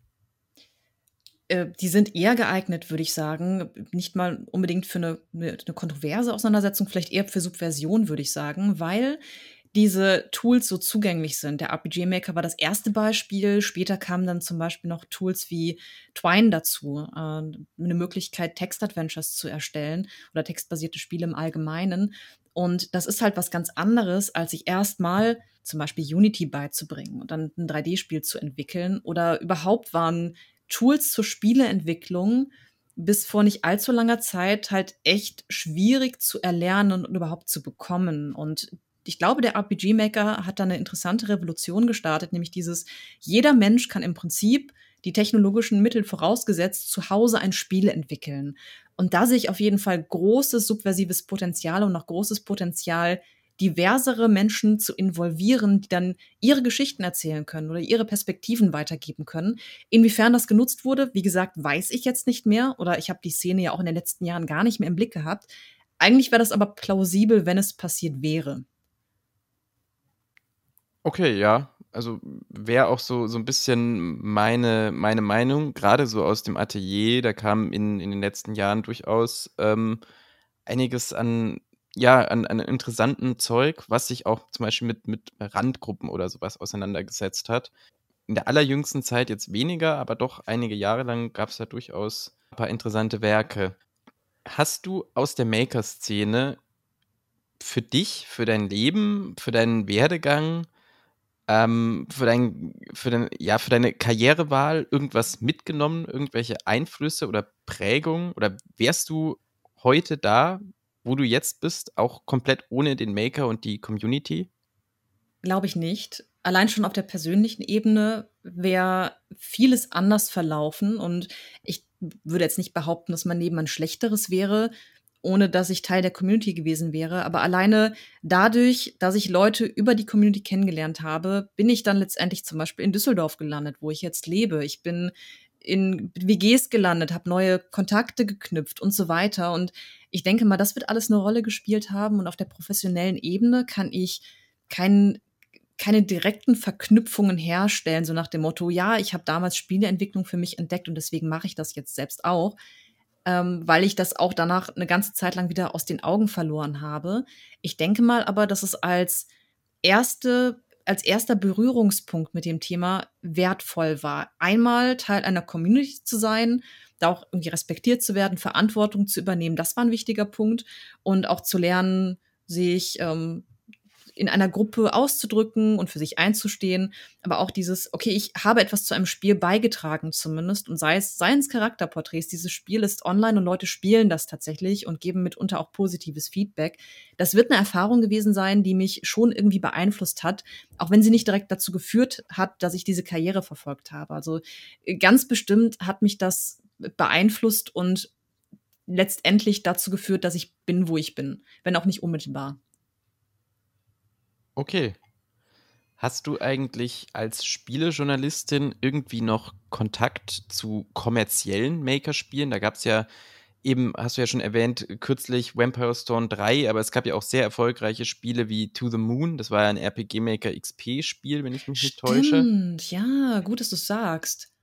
Da, stimmt, das ist interessant. Da habe ich gar nicht darüber nachgedacht, dass das ein RPG Maker Spiel sein könnte, sondern es war halt einfach irgendwie ein Indie-Titel, der mich total berührt hat über die Geschichte, die er erzählt. Und ja, insofern hatte ich unbewusst schon wieder Kontakt zum RPG Maker, aber jetzt weniger im Kontext meiner Arbeit. Klar, Vampire Stone 3 und Crosscode habe ich halt angespielt für den Job. Ansonsten aber weniger, weil ich bin, äh, habe ja Spezialisierungen. Ne? Ich mache auch klassische Spielerezensionen. Da spiele ich dann aber doch eher mh, hm, ja, wie soll man sagen, also schon auch AAA-Titel und etwas aufwendiger produzierte Indie-Spiele. Und dann habe ich ja noch diesen Schwerpunkt auf, äh, auf Spiele, die Sexualität abbilden. Ich habe ja ein Podcast-Format für diejenigen, die es nicht wissen, bei Insetmoin, das heißt Random Encounters. Ich erforsche sehr, sehr viel in die Richtung, wie bilden Spiele Beziehungen und Sexualität ab. Das ist ein Thema, das mich persönlich auch total interessiert. Und durch die Spezialisierung gehe ich eher in, in so eine, sehr stark in so eine Richtung und äh, rezensiere nebenbei noch andere Titel, aber habe jetzt nicht so eine riesen Bandbreite von Spielen und Genre, die ich regelmäßig bespreche. Deswegen geht da natürlich vieles auch unter. Stimmt. Würdest du ein Maker-Spiel auch mit einem der neueren Maker gemacht, denkst du, erkennen? Also du spielst jetzt irgendein Spiel für irgendeinen Testbericht und ähm, das ist mit dem Maker gemacht worden. Würdest du das erkennen oder würde es dir schwer fallen? Äh, nicht zuverlässig, weil ich die Entwicklung in den letzten Jahren nicht weiter verfolgt habe. Das heißt, äh, es kann auch gut sein, dass ich darauf reinfalle oder wir haben es ja gerade festgestellt am Beispiel To the Moon, da, da ist es mir nicht aufgefallen, da habe ich überhaupt nicht darüber nachgedacht. Insofern würde ich sagen, nicht unbedingt, aber mitunter fällt es dann schon auf, wie im Fall von Vampire Store 3. Ich denke mal, es kommt darauf an, wie sehr das Spiel diese, diese alten Wurzeln noch zeigt, äh, gewisse Strukturen, die dem RPG Maker eigen sind oder also es gibt ja dieses, es gibt schon so ein gewisses Gefühl, das Spiele vermitteln und eine gewisse Optik. Du erkennst die direkt als RPG-Maker-Spiele. Ich würde mir aber nicht zutrauen, das absolut präzise identifizieren zu können. Nein. Ich sag mal, die alten Maker, also jetzt zwei, äh, RPG-Maker 2003 oder 2000, ähm, die sind halt ganz klar ja daran zu erkennen, dass das Menü, das Startmenü, wo man halt ein Spiel laden, Spiel starten und so, ähm, das war ja nicht editierbar, außer jetzt von, von wie sieht das Fenster aus oder so, wie ist die Schriftart vielleicht, aber das, ne, man konnte es, man konnte da ja nichts dran verändern. Mittlerweile ist es ja tatsächlich so, dass die ganz neuen Engines, also RPG Maker Engines, dass die mit ähm, JavaScript gemacht sind und das kann man anpassen wie die Hölle. Also als Beispiel, auch das ist durch dieses Startmenü natürlich als solches zu erkennen, weil ich da nichts editiert habe. Aber das einzige Spiel, was ich wirklich mal veröffentlicht habe, war ein Clicker-Game. Ist man im Spiel selbst, glaube ich, würde man gar nicht mehr, dann, das hat null, null RPG-Maker-Bezug und benutzt halt auch so gut wie gar keine Mechaniken von der Engine selbst. Also da, ne, also heutzutage ist es einfacher, so ein RPG-Maker-Spiel zu bauen, das als solches nicht mehr zu erkennen ist ich glaube, das trifft im Prinzip auf alle dieser Engines zu. Ne? Bei Twine zum Beispiel kannst du eigentlich auch echt viel machen und so kaschieren, dass es ein klassisches Twine-Spiel ist. Oder es gibt ja noch andere Möglichkeiten, äh, also andere Tools. Je nachdem, wie du damit umgehst, wie kreativ du damit bist, kannst du das ganz gut kaschieren. Ja, das stimmt. Ja, ähm, eine Frage, die äh, mich tatsächlich auch beschäftigt hat, ähm, die du aber schon ein bisschen erklärt hast. Ähm, warum hast du für gerade für das erste Spiel, das war ja wohl ein Studienprojekt? Also was du selbst entwickelt hast. Genau. Ähm, warum hast du dafür nicht den RPG-Maker genutzt, sondern Flash? weil das liegt ja eigentlich nahe, dass du so eine Engine, die du eigentlich so kennst, auch nutzt, um, weil grafisch aufwendig war, sah das jetzt erstmal noch nicht so aus, ne? Oder hast du einfach nicht mehr an den Maker gedacht? Äh, ich habe zugegebenermaßen auch gar nicht mehr an den Maker gedacht. Das Ding ist aber, also man muss den, den Rahmen erklären. Ich bin nicht ganz sicher, auf welches Spiel du dich jetzt beziehst, ob auf äh, Hex Hex Honeybee, das war ein Spiel, das ich gemacht habe, oder auf das, ähm, wow, jetzt komme ich selbst nicht mehr drauf, fantastisch, schon wieder zu lange her. Auf jeden Fall ja, ich habe Flash-Spiele entwickelt. Ähm, der Kontext war das Studium und wir hatten eine Woche pro Spiel Zeit, um was auf die Beine zu stellen, was spielbar und herzeigbar war. Und okay. selbst wenn ich an den RPG Maker gedacht hätte, hätte ich mich da garantiert gnadenlos verfranst und hätte da viel zu viel Aufwand reingesteckt, am Ende was Halbgares produziert. Und Flash war eine Plattform, mit der ich vertraut war und bei der ich wusste, ich kann mit relativ einfachen Mitteln vor allem etwas ästhetisch ansprechendes machen. Ich kann meine Illustrationen ganz einfach da reinladen und dann was äh, total unterkomplexes machen, was aber spielbar ist und funktioniert. Und das war mein Beweggrund dafür. Ah, okay. Weil wir haben uns ein bisschen darüber gewundert, weil ich glaube, zu dem Zeitpunkt, wo das Spiel veröffentlicht worden ist, oder ne, als es oder zu dem Zeitpunkt, als es entwickelt wurde, galt mein, also unserer Meinung nach äh, Flash schon als deprecated, deswegen. Ja, das stimmt, so das stimmt. Das habe ich auch so ein bisschen augenzwinkernd gemacht. Das war so ein Rückbezug auf mein Bachelorstudium, wo Flash noch äh, lebendig und, und glücklich war und, und viel genutzt wurde von Leuten. Und zu dem Zeitpunkt war es das nicht mehr. Ähm, aber ich habe hatte irgendwie Spaß daran, mich nochmal auf die, diese Wurzeln zu besinnen, dieses alte Tool nochmal zu benutzen. Und die Ergebnisse waren dann auch irgendwie ganz cool, fand ich. Es war einfach ja. so ein bisschen experimentieren. Und äh, ja, der RPG-Maker kam mir da nicht in den Sinn, der wäre aber ob des Kontexts auch nicht tauglich gewesen, weil es war wirklich so okay. Akkordarbeit, jede Woche ein neues Spiel entwickeln unter unterschiedlichsten Bedingungen. Und das alleine, ne? Also ich musste das auch alleine machen. Deswegen bot sich Flash da irgendwie an, aber es war ja auch nicht das einzige Mittel, das ich benutzt habe. Ich habe auch noch den, den Game Maker unter anderem verwendet und Stencil. Ich bin da halt einfach durch die, durch die Tools galoppiert, weil ich mir die auch so ein bisschen aneignen wollte. Äh, hast du das Gefühl, dass solche, sagen wir mal, Einsteiger-Engines, wie zum Beispiel der, der Game Maker oder auch der RPG Maker, dass die, sagen wir mal, bei Rezensenten oder Rezensentinnen einen schlechten Ruf haben? Also uns beiden ist zum Beispiel aufgefallen, dass sehr viele bekannte Maker-Spiele, sei es jetzt Vampire Storm 3 ähm, oder To the Moon überhaupt nicht irgendwie hausieren gegangen sind mit ihren Maker-Ursprüngen. Also das hast du eben nur durch, durch äh, so Detailanalyse überhaupt erkennen können oder über, über Hintergrundwissen, dass das mit dem Maker gemacht wird. Oder zum Beispiel auch Crosscode. Da haben die Entwickler so rein nach außen hin auch jetzt eher verhalten bis gar nicht kommuniziert, dass ihre Wurzeln in der, in der RPG-Maker-Szene liegen. Also Glaubst du, diese Engines haben irgendwie einen, einen schlechten Ruf? Ja, potenziell, aber ich glaube eher unter KonsumentInnen oder bestimmten Teilen der Gaming-Community als bei der Presse. Zumindest habe ich von JournalistInnen gerade im Indie-Bereich bisher wenig Abwertendes darüber gehört, sondern also gerade der Indie-Spiele-Journalismus, der umarmt quasi solche Tools, die zugänglich sind, weil der sagt, dann entstehen potenziell interessantere Geschichten weil diese Tools so allgemein zugänglich sind und man damit auch viel experimentieren kann. Ich habe viel häufiger gehört, tatsächlich von dem klassischen Gamer, der sagt, das sind keine richtigen Spiele oder das ist viel zu einfach, die zu produzieren oder das taugt nichts. Da findet Abwertung statt, aber in der Presse habe ich das in der Form noch nicht gelesen. Welche Beweggründe jetzt zum Beispiel die, die Leute hinter Crosscode haben, das nicht weiter zu betonen, weiß ich nicht. Oder auch bei To the Moon. Ich glaube nicht, dass da wirklich Scham irgendwie ein Grund ist oder das Gefühl, stigmatisiert zu werden, sondern einfach das Bedürfnis, dass man das Spiel so für sich stehend wahrnimmt und auch gar keine Notwendigkeit sieht, zu sagen, wie das entwickelt wurde. Das sagst du ja auch nicht generell nicht bei jedem Spiel. Das ist ein Unity-Titel und äh, das, und so weiter. Ne? Also das betont man halt nicht immer. Ich glaube, das war dann vielleicht eher selbstverständlich und weniger die Befürchtung, dass man in eine Ecke geschoben wird, oder? Das ist alles Spekulation, mehr kann ich dazu nicht sagen, aber was ich auf jeden Fall sagen kann, ist, dass ich diese Abwertung eher von Gamern mitbekommen habe als von der Spielepresse. Okay. Ja, ähm, du hast es eben schon mal so ein bisschen was erwähnt.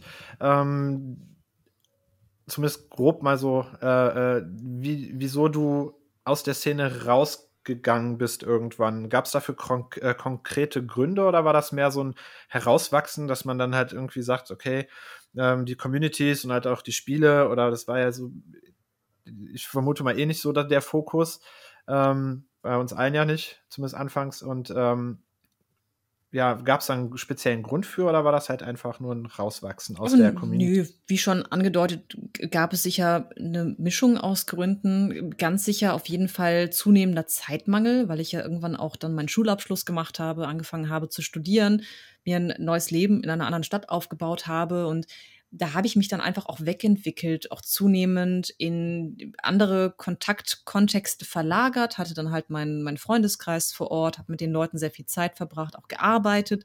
Diese Kombination hat dafür gesorgt, dass ich auf der einen Seite einfach weniger Zeit habe, auf der anderen Seite auch weniger sehr konkretes Interesse daran hatte, weiter aktiv zu sein. Zumal, da spielt das dann noch mit rein, die Community dann ja auch irgendwann so ein bisschen komisch wurde. Ne? Also ich hatte das Gefühl, dass das ein bisschen toxischer wurde, in dem Sinne, dass Leute sich da eher ausgetobt haben, das Gefühl hatten, das Forum ist ihre Spielwese. Das waren nicht viele Leute, aber so ein paar Individuen haben dazu beigetragen, so war mein Empfinden, dass das Klima da so ein bisschen gekippt ist und da habe ich mich dann einfach auch nicht mehr so wohl gefühlt. Also ich, ich würde sagen, auch das RPG Maker Quartier kam für mich genau zur richtigen Zeit und war lange ein unheimlich wertvoller Wegbegleiter.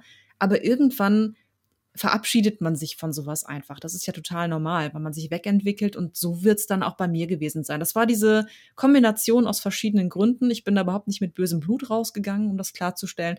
Aber irgendwie bin ich da halt, ja, wahrscheinlich rausgewachsen.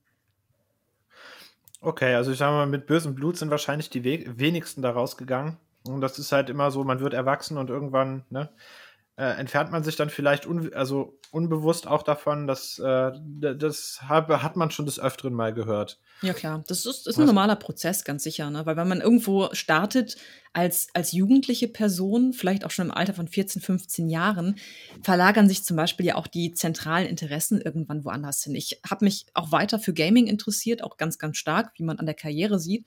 Aber der RPG-Maker, der trat dann doch in den Hintergrund. Und auch an den Forentreffen hätte ich, glaube ich, nicht mehr ganz so großes Interesse gehabt. Mittlerweile ist das übrigens anders und ich habe ja auch im Vorgespräch schon gesagt, ich wäre total interessiert daran, einige Leute wiederzusehen. Also wenn sich irgendwann noch mal ein Sommertreff in Köln ergibt oder sonst wo, bin ich total gern dabei, weil ich hm, ein paar Leute auch durchaus vermisse oder ab und zu an die denke und mich frage, was machen die wohl gerade?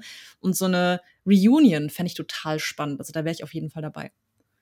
Also ähm, ich weiß nicht, ob da Leute dabei sind von denen, die du da damals in den äh, äh, Treffen kennengelernt hast, aber ähm, es gibt ja, das ist glaube ich aus der NATO, also das war früher die NATO, meine ich.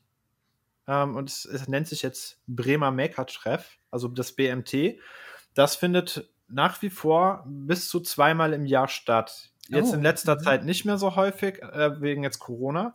Aber soweit ich das in Erinnerung habe, ist da jetzt auch für zwischen Weihnachten und Neujahr, das ist halt immer Wei zwischen Weihnachten und Neujahr und dann immer im Sommer einmal, äh, soll das wohl wieder stattfinden. Also da gibt es schon noch, äh, also es ist halt immer noch was los. Da gibt es auch Ex-Quartierler, die da ähm, anzutreffen sind.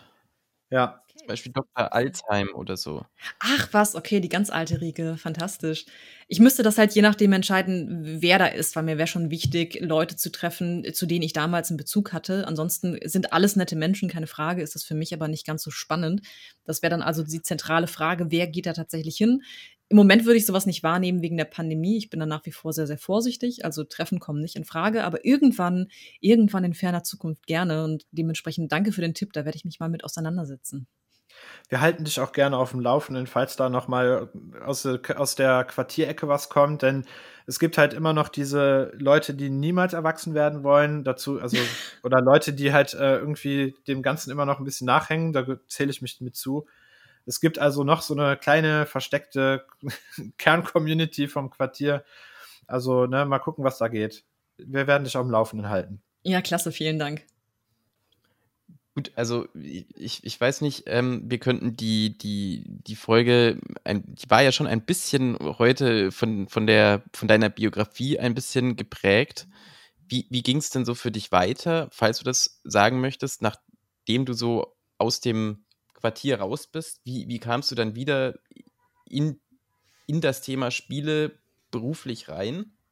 Mhm, klar, das kann ich gerne erzählen. Ich habe halt dann nach dem Schulabschluss erstmal eine Weile pausiert und gearbeitet, auch völlig in einem anderen Kontext. Ich war halt im Programm Kinothekenkraft, was man so macht in, in dem jungen Alter. Und habe dann mein Bachelorstudium begonnen im Bereich Kommunikationsdesign und bin da eigentlich reingegangen mit dem Vorsatz, Illustratorin zu werden, Illustratorin beziehungsweise Comiczeichnerin, habe mich auch entsprechend beworben und mir kam damals gar nicht weiter in den Sinn, in die Spieleentwicklung zu gehen und schon gar nicht in den Spielejournalismus, weil das ein Bereich war, zu dem ich eigentlich einen total engen Bezug hatte. Das ist mir damals aber nicht aufgegangen. Das war mir einfach nicht präsent. Dementsprechend wollte ich also in die Illustration gehen dem wurde aber schnell ein Riegel vorgeschoben durch eine bittere Sehenscheidenentzündung, die ich mir im Studium schon im zweiten Semester zugezogen habe. Und da musste ich natürlich umdisponieren. Das war kein schöner Prozess, aber letztendlich ein, ein produktiver, weil sich zeitgleich auch die Möglichkeit ergeben hat, in diesem Studium doch in einem Kurs auch Spieleentwicklung mal zu erleben, da reinzuschnuppern. Und das war übrigens ein Flash-Spiel. Deswegen bin ich später auch noch mal zu dem Tool zurückgekommen. Es war ein Flash-Spiel namens Magic the Brathering. Äh, also der, der, der schlimme, schlimme äh, Wortspieltitel war dann auch so irgendwie ein Rückbezug auf RPG-Maker-Zeiten, hatte ich das Gefühl. Das fand ich ganz süß. Und äh, da habe ich dann so ein bisschen ähm, Character Designs gemacht, soweit meine, meine Hand und das Handgelenk das noch zuließen. Und habe halt nochmal Einblick bekommen darin, wie so ein Spiel eigentlich entstehen kann als, äh, als kollaboratives Unterfangen. Was war halt wirklich ein ganzer Kurs, der an diesem Spiel gearbeitet hat. Und kurz danach begann dann meine theoretische Auseinandersetzung mit digitalen Spielen. Wie gesagt, ich musste meine Studienbemühungen zunehmend ins Theoretische verlagern, weil ich halt nicht die ganze Zeit zeichnen konnte. Ich musste meine Hand und das Handgelenk schonen. Und dann ergab sich in einem anderen Kurs die Möglichkeit, eine, ähm, eine Webseite und Dokumentation über digitale Spiele zu entwickeln. Das habe ich mit ein paar KommilitonInnen dann gemacht. Wir haben also eine Webseite aufgesetzt und da ein, ein Glossar erstellt, so kleine Dokumentationen über E-Sport gedreht und die da online gestellt, alles Mögliche. Und da habe ich dann gemerkt, okay, das macht mir total viel Spaß, diese theoretische, analytische Auseinandersetzung mit digitalen Spielen. Und danach, also ich muss jetzt immer so ein bisschen springen, weil das tatsächlich ein komplexer Vorgang war. Als es langsam Richtung Bachelorarbeit ging, dachte ich mir, okay, eigentlich würde ich gerne was in Richtung digitale Spiele machen und bin dann damals auf Feminist Frequency gestoßen. Die, äh, das ist eine, so eine, ja, wie so ein YouTube-Kanal eigentlich, eine Organisation mittlerweile, eine Non-Profit-Organisation, die einen feministischen Blick auf Medienerzeugnisse wirft. Und als ich damals darauf aufmerksam geworden bin, existierte noch nicht die weithin bekannte Reihe Tropes vs. Women in Video Games, also die Chefin des Ganzen, Anita Sekisian, hat halt irgendwann dann auch mal digitale Spiele unter die Lupe genommen, was einen enormen auch Backlash nach sich gezogen hat, aber dieses Ganze, die Auseinandersetzung mit Gender und Games total in die Öffentlichkeit katapultiert hat. Aber noch bevor das passiert ist, bin ich halt auf diesen YouTube-Kanal aufmerksam geworden und habe dann festgestellt, okay, die feministische Auseinandersetzung mit Themen interessiert mich auch. Dann habe ich erstmal meine Bachelorarbeit geschrieben, also dieses Gender in Games, das tatsächlich dann auch zu dem Buch wurde. Es ist also meine erweiterte Bachelorarbeit, was dann in Buchform erschienen ist. Und gleichzeitig während des Bachelorstudiums, jetzt muss ich wieder ein bisschen zurückspringen, habe ich angefangen, mit einer kleinen Gruppe von Leuten Spielentwicklung zu betreiben. Das ergab sich dadurch, dass da zwei, drei Leute vorstellig geworden sind in diesem einen Kurs, wo ich an einem Flashspiel mitgewirkt habe. Die meinten, wir möchten gerne ein Hobbyprojekt aufziehen, das irgendwann auch professionalisiert werden soll und wir suchen dafür Leute. Und weitaus später erst habe ich mich bei denen mal gemeldet und meinte, ja, okay, ich hätte noch Interesse, also sucht ihr weiterhin Leute, das war auch so. Und ab diesem Punkt, ich glaube, ab 2011 war das, habe ich mich dann mit einer kleinen Gruppe von Leuten jeden Sonntag getroffen und mit denen an Spielkonzepten gearbeitet, die wir auch letztendlich umgesetzt haben, in Prototypen allerdings. Da ist nie irgendwas wirklich spruchreif gewesen. Wir haben das nie wirklich publik gemacht. Das war eine total wertvolle Erfahrung, weil ich in dem Zeitraum dann zum Beispiel auch ein bisschen 3D-Modellbau gelernt habe und mitbekommen, wieder mitbekommen habe, selbst mit einigen wenigen Leuten, die unterschiedliche Kompetenzen mitbringen, kann man halt ein richtiges Spiel entwickeln. Das war eine total schöne Erfahrung, die irgendwann aber auch zu Ende ging. Und dann dachte ich mir schließlich, wiederum nach einer Pause, okay, ich würde jetzt gerne noch den Master machen. Und da war nur folgerichtig, dann in Richtung Gaming zu gehen. Also habe ich dann an der TH Köln, genauer am Cologne Game Lab, äh, Game, Game Development and Research studiert und da dann weitere Erfahrungen im Hinblick auf theoretische und praktische Auseinandersetzungen mit digitalen Spielen gesammelt, unter anderem auch diese Flash-Spiele entwickelt. Und im Studium habe ich einen super netten Menschen kennengelernt, mit dem ich zusammen dann ein, ein richtiges Spiel entwickelt habe, das tatsächlich kommerziell vertrieben wurde, auf Steam gelandet ist und dann sogar auch für den Award nominiert wurde, dann für mehrere, was mich total gefreut hat. Und das war Don't Make Love. So, jetzt habe ich ewig monologisiert, wollte kurz reingrätschen und eine ne, ne ergänzende Frage stellen, bevor ich jetzt ohne Punkt und Komma äh, weiterrede. Erzähl, nee, nee, alles gut. Erzähl doch mal was über Don't Make Love.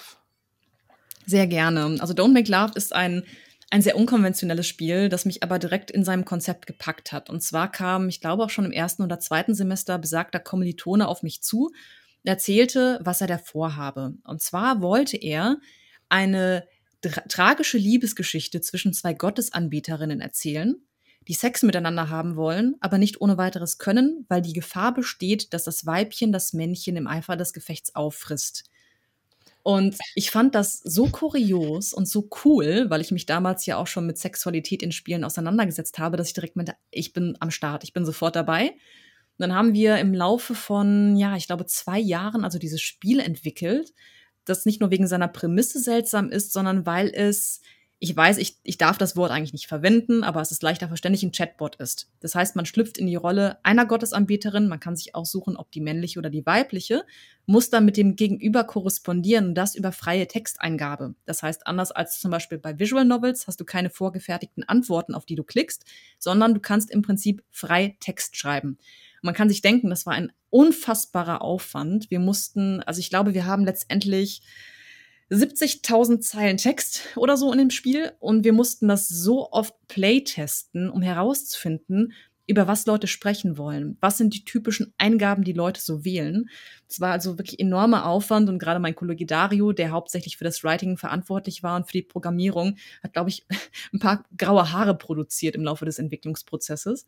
Aber das hat sich gelohnt, weil letztendlich, das war total schön, sind wir auf Steam gelandet, haben auch spannende Rückmeldungen bekommen und wir wurden für den ähm, International Games Festival Award nominiert, also den, den eigentlich wichtigsten Indie-Spiel-Award der Welt. Und da war ich total geflasht, weil das war nach vielen auch vorher gescheiterten Projekten das erste Spiel, das ich kommerziell veröffentlicht habe. Und dann war ich halt direkt bei der Game Developers, Game Developers Conference in San Francisco zwischen lauter Leuten, die ich total bewundert habe und kam gar nicht klar mit dieser Situation. Das war total bizarr als Erfahrung, irgendwie eher traumhaft. Und ähm, das war aber total schön und nach wie vor möchte ich gerne in der Spieleentwicklung weiter arbeiten. Habe nach Down McLove aber erstmal eine längere Pause gemacht, habe so ein bisschen äh, mitgewirkt an kleineren Projekten, aber bin jetzt gerade wieder aktiv dabei, ein Spiel zu entwickeln, diesmal als Autorin hauptsächlich. Und das wird ein Coming-of-Age-Spiel, das auch eine Projektförderung bekommen hat. Wir haben das Konzept gerade fertiggestellt im nächsten Schritt wollen wir einen Prototypen entwickeln. Das heißt, ich bin immer noch aktiv auch in der Spieleentwicklung, auch wenn der Spielejournalismus und die theoretische Auseinandersetzung in den letzten Jahren doch deutlich überwogen hat. Das ist schon mein primäres Standbein. Das ist auch das, womit ich hauptsächlich Geld verdiene. Aber Spieleentwicklung fasziniert mich bis heute, weil das so eine äh, total spannende, vielseitige Tätigkeit ist und Spiele so eine tolle Ausdrucksform sind. Ich mache das wahnsinnig gerne. Monolog Ende. Mein Gott, jetzt muss ich erstmal was trinken. Aber das ist sehr interessant und das gibt es eigentlich auch gar nicht so häufig, ähm, dass du nicht nur Journalistin bist, sondern auch gleichzeitig ähm, Entwicklerin. Also ähm, da kenne ich sehr wenige Beispiele. Gut, ich bin, ich stecke nicht so tief in, in, in, in der Branche drin, aber ich kenne relativ wenige Beispiele von Menschen, die eben in, in beiden sind. Nee, das geht mir genauso. Ich kann da auch wenige Leute nennen, bei denen das der Fall ist. Viele Leute, die ich kenne im Spielejournalismus, haben Erfahrungen damit gesammelt, aber eher nebenbei. Die verfolgen das nicht weiter konsequent. Es ist aber total wertvoll, diesen Hintergrund zu haben, weil man nochmal einen anderen Blick auf, auf Spieleentwicklung selbst und auch auf die Produkte wirft. Weil ich kann teilweise besser nachvollziehen, was für ein Aufwand es zum Beispiel ist, bestimmte Assets zu entwickeln oder auch das gesamte Spiel dann zu entwickeln. Ich habe einen ganz anderen Zugang dazu, der mir bei der analytischen Auseinandersetzung extrem hilft. Hilft das denn auch im, Umge also im umgedrehten Fall, dass deine Erfahrung als Spielejournalistin vielleicht ähm, hilft, ein Spiel zu entwickeln oder es vielleicht sogar schwerer macht, weil man ja dann mit einem ganz anderen Blick auf das Spiel, also auf die auf das eigene Spiel äh, ähm, schaut und dann vielleicht äh, äh, Sachen kritisch beäugt, die vielleicht gar nicht kritisch beäugt werden müssten. Letzteres mag der Fall sein. Ich empfinde das aber eher als produktiv, denn als hinderlich, weil dieser analytische Blick dazu auch führt, dass ich bestimmte Probleme frühzeitig erkennen kann. Natürlich nicht immer. Man hat bei eigenen Projekten irgendwann natürlich Betriebsblindheit und guckt da nicht so drauf wie auf ein Spiel, das man selbst nicht mitentwickelt hat. Bisher habe ich aber sehr positive Erfahrungen damit gemacht und auch damit, dass ich halt sehr, sehr viel Vorwissen mitbringe, was was, was Spiele betrifft. Ich spiele halt unheimlich viel, bedingt auch durch meinen Job. Das heißt, ich kenne viel und kann dann auch zum Beispiel ähm, viel Inspiration hinzuziehen. Also weiß dann vielleicht unkonventionelle Spielmechaniken, die man selbst mal ausprobieren oder erweitern könnte. Oder weiß auch, was zum Beispiel gerade auf dem ähm, Markt gefragt ist. Nicht, dass ich mich danach ausdrücklich richten würde, aber auch diese Informationen können hilfreich sein. Deswegen empfinde ich das eher als wechselseitig bereichernd. Okay. Ähm, hattest du vielleicht schon mal, das ist, driftet jetzt noch mal kurz in eine etwas andere Richtung, aber ähm, hast du ähm, durch die Tätigkeit als ähm, Spielejournalistin, hast du da ähm, diesen Effekt, dass du vielleicht manche Spiele dir selber kaputt siehst? Ja, also, ja, ja, ja, ja, ständig. Aber ja? Am, am laufenden Band. Das ist tatsächlich ein Problem, das höre ich auch von vielen KollegInnen, dass man diesen analytischen Blick nicht gut abschalten kann. Manche können es besser als andere, aber ich gehe zum Beispiel echt Leuten tierisch auf die Nerven damit ganz oft, wenn ich mit denen zusammen Spiele teste, gerade oder nein, Spiele spiele. Ja, das ist dann auch direkt hier der, der sprachliche Fauxpas, der darauf hindeutet. Gerade mein bester Freund kann ein Lied davon singen, dass ich in Spielen gerne auch einfach mal zehn Minuten stehen bleibe und mir die Texturen angucke. Okay. Ja, oder dann so ein bisschen reflektiere, okay, wie haben die jetzt was gemacht? Und das kann ich nicht ganz abstellen. Das hat also meine Spielerfahrung total verändert, eine Zeit lang, hätte ich auch gesagt, so ein bisschen kaputt gemacht. Davon bin ich jetzt aber wieder weg. Das heißt, ich habe das, glaube ich, jetzt gut genug im Griff, um Spiele auch einfach genießen zu können. Wobei der Blick als Spieleentwicklerin immer noch ein bisschen mit dabei ist. Den kriege ich halt nicht abgestellt, aber das ist im Prinzip auch okay, solange man nichts mit mir zusammen spielen und damit leben muss, dass ich zehn Minuten irgendwo stehen bleibe und eine Wand anstarre. Okay. Ja, weil ich, das, da wird's Maturion, also Matthias, Entschuldigung, ähm, ähnlich gehen wie mir. Ähm, wir haben das Problem manchmal tatsächlich auch, gerade was ähm, RPG-Maker-Spiele angeht. Ähm, das ist halt auch ein, manchmal ein Problem innerhalb der Community, zumindest dann, wenn man Feedback haben will, dass wir auf Sachen achten und äh, Spiele dadurch im Kopf, also ich mache mir Spiele manchmal schlecht im Kopf, ähm, weil ich verschiedene Sachen sehe, die man so nicht machen sollte. So, ne, von der ah, Erfahrung, ah, ja. die man mhm. selber über die Jahre alleine schon nur durch das Spielen gewonnen hat. Zum Beispiel eine Tür, die nur ein Teil hoch ist, obwohl die Figur zwei Teils hoch ist. Ne, also das heißt, die Tür ist nur halb so hoch wie die Figur. Und ähm, da auf, auf sowas achte ich. Und ich habe jetzt vor kurzem ähm, hat mich mal eine Arbeitskollegin dabei beobachtet, wie ich so ein Spiel spiele. Und äh, sie hat halt einfach nicht verstanden, warum ich mich über verschiedene Sachen aufgeregt habe.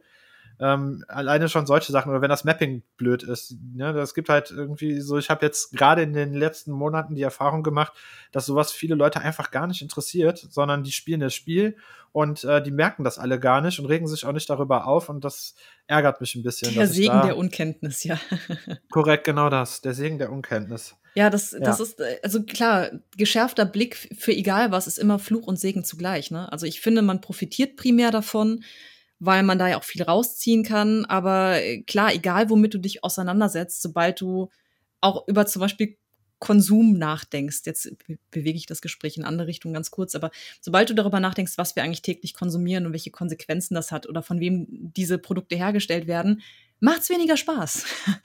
Und ja. das ist auch bei einer Banalität wie Spielekonsum halt so. Sobald du dich intensiv mit etwas auseinandersetzt und eine gewisse Expertise mitbringst, hast du natürlich einen anderen, einen geschärften Blick und der ist einfach anders. Der ist einfach anders, der kann auch sehr schön sein, aber manchmal denkst du dir wahrscheinlich auch genauso wie ich, ach verdammt, ich würde jetzt eigentlich gerne noch mal diese kindliche Freude erleben.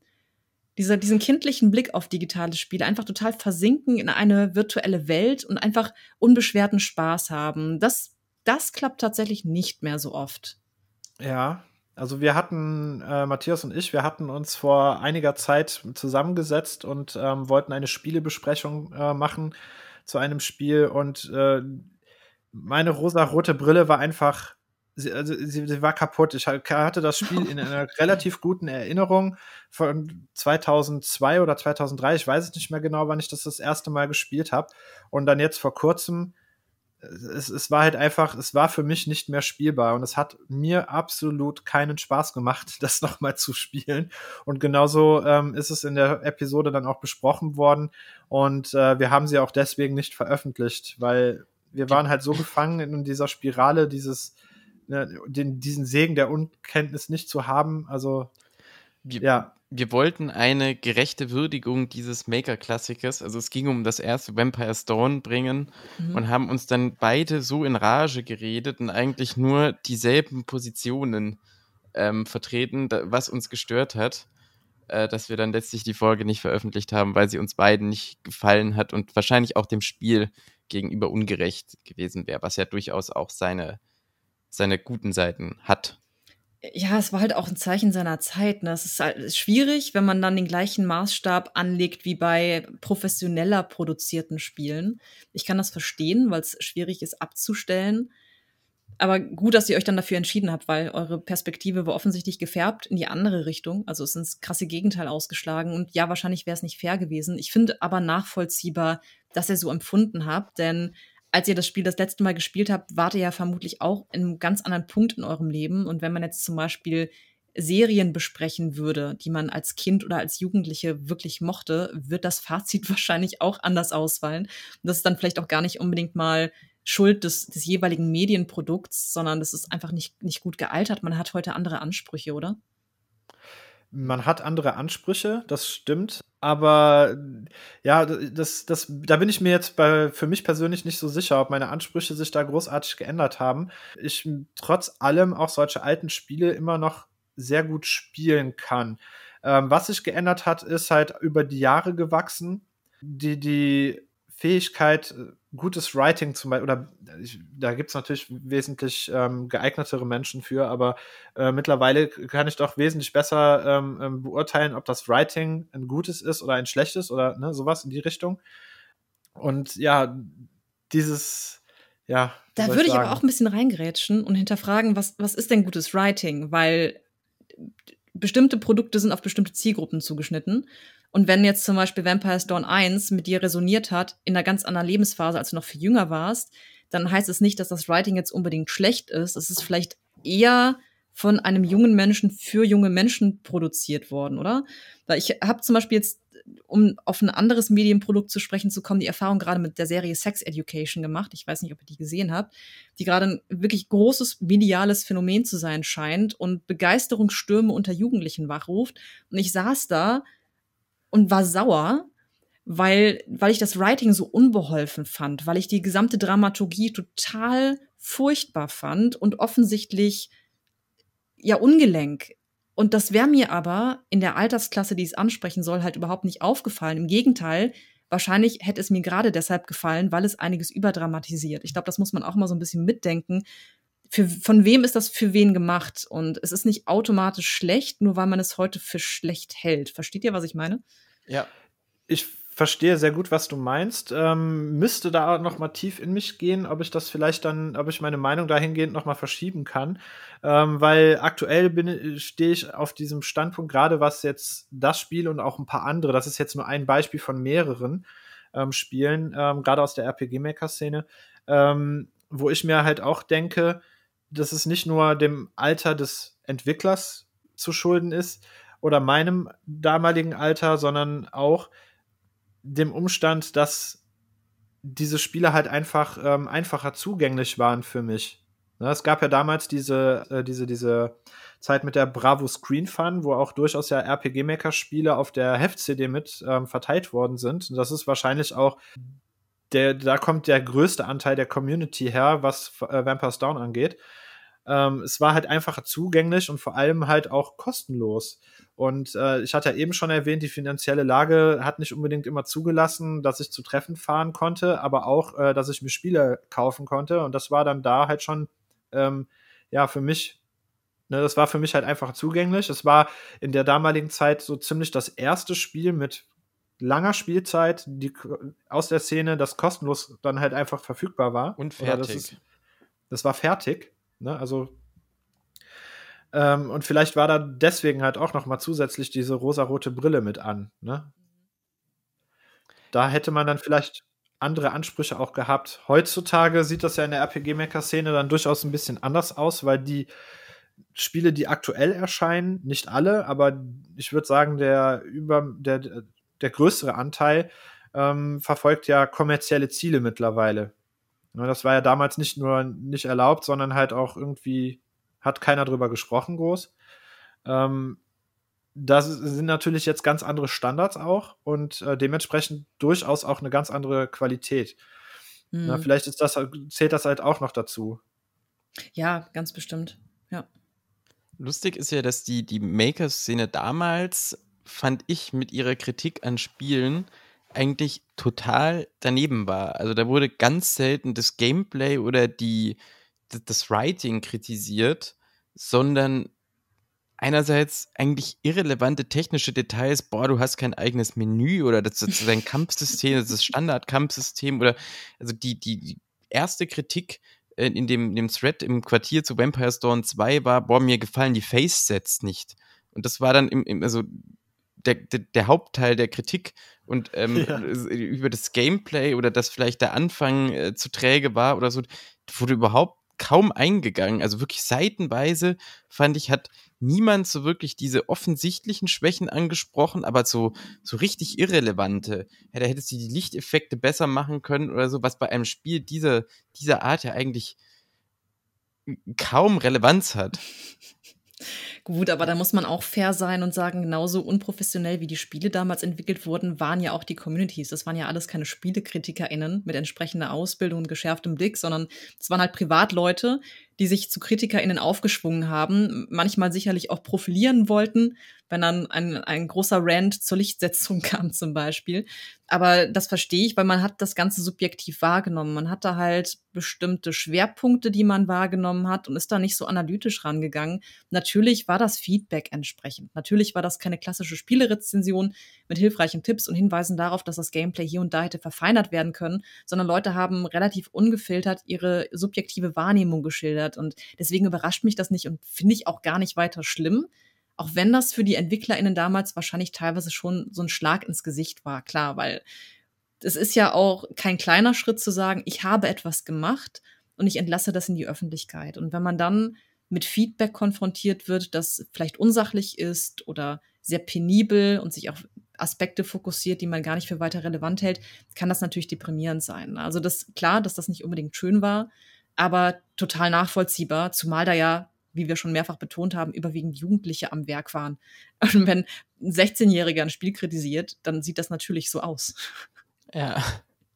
Also es war aber trotzdem über die Jahre sehr schön zu sehen, dass da finde ich, das ist Vampire's Down definitiv auch ein sehr positives Beispiel, wie sich die, äh, wie sich die Entwickler selber auch ähm, weiterentwickelt haben, was den kompletten Umfang des Spieles betrifft. Also Grafikqualität, ähm, die, wie, wie die Maps aufgebaut wurden, ne? wie das, wie das Story, wie die Story geschrieben worden ist oder sich auch entwickelt hat. Ne? Also es gibt nicht nur Negativbeispiele, ne? Mhm. Also da, da fand ich so der, der Sprung vom ersten zum zweiten Teil, auch was das Gameplay angeht, was er da alles reingesteckt hat mit diesem, äh, ähm, mit diesem äh, äh Bogenkampf. Stadtkämpfen. Dieser Bogenkampf.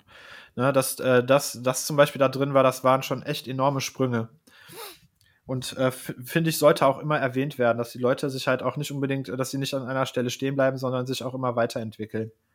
Vielleicht könnte das, ganz kurz, vielleicht könnte das für eure Auseinandersetzung mit Vampire Storm hilfreich sein, wenn ihr euch die Reihe vorknöpft. Wenn ihr also nicht ein einzelnes Spiel isoliert betrachtet, sondern die drei Spiele miteinander vergleicht, weil dann habt ihr automatisch was Positives zu sagen, nämlich diese Entwicklung, dass das zunehmend professioneller wurde, zunehmend komplexer wurde. Und dann könnt ihr ja wirklich feststellen, da, da hat sich was getan und hängt euch vielleicht nicht so sehr an einzelnen Aspekten auf.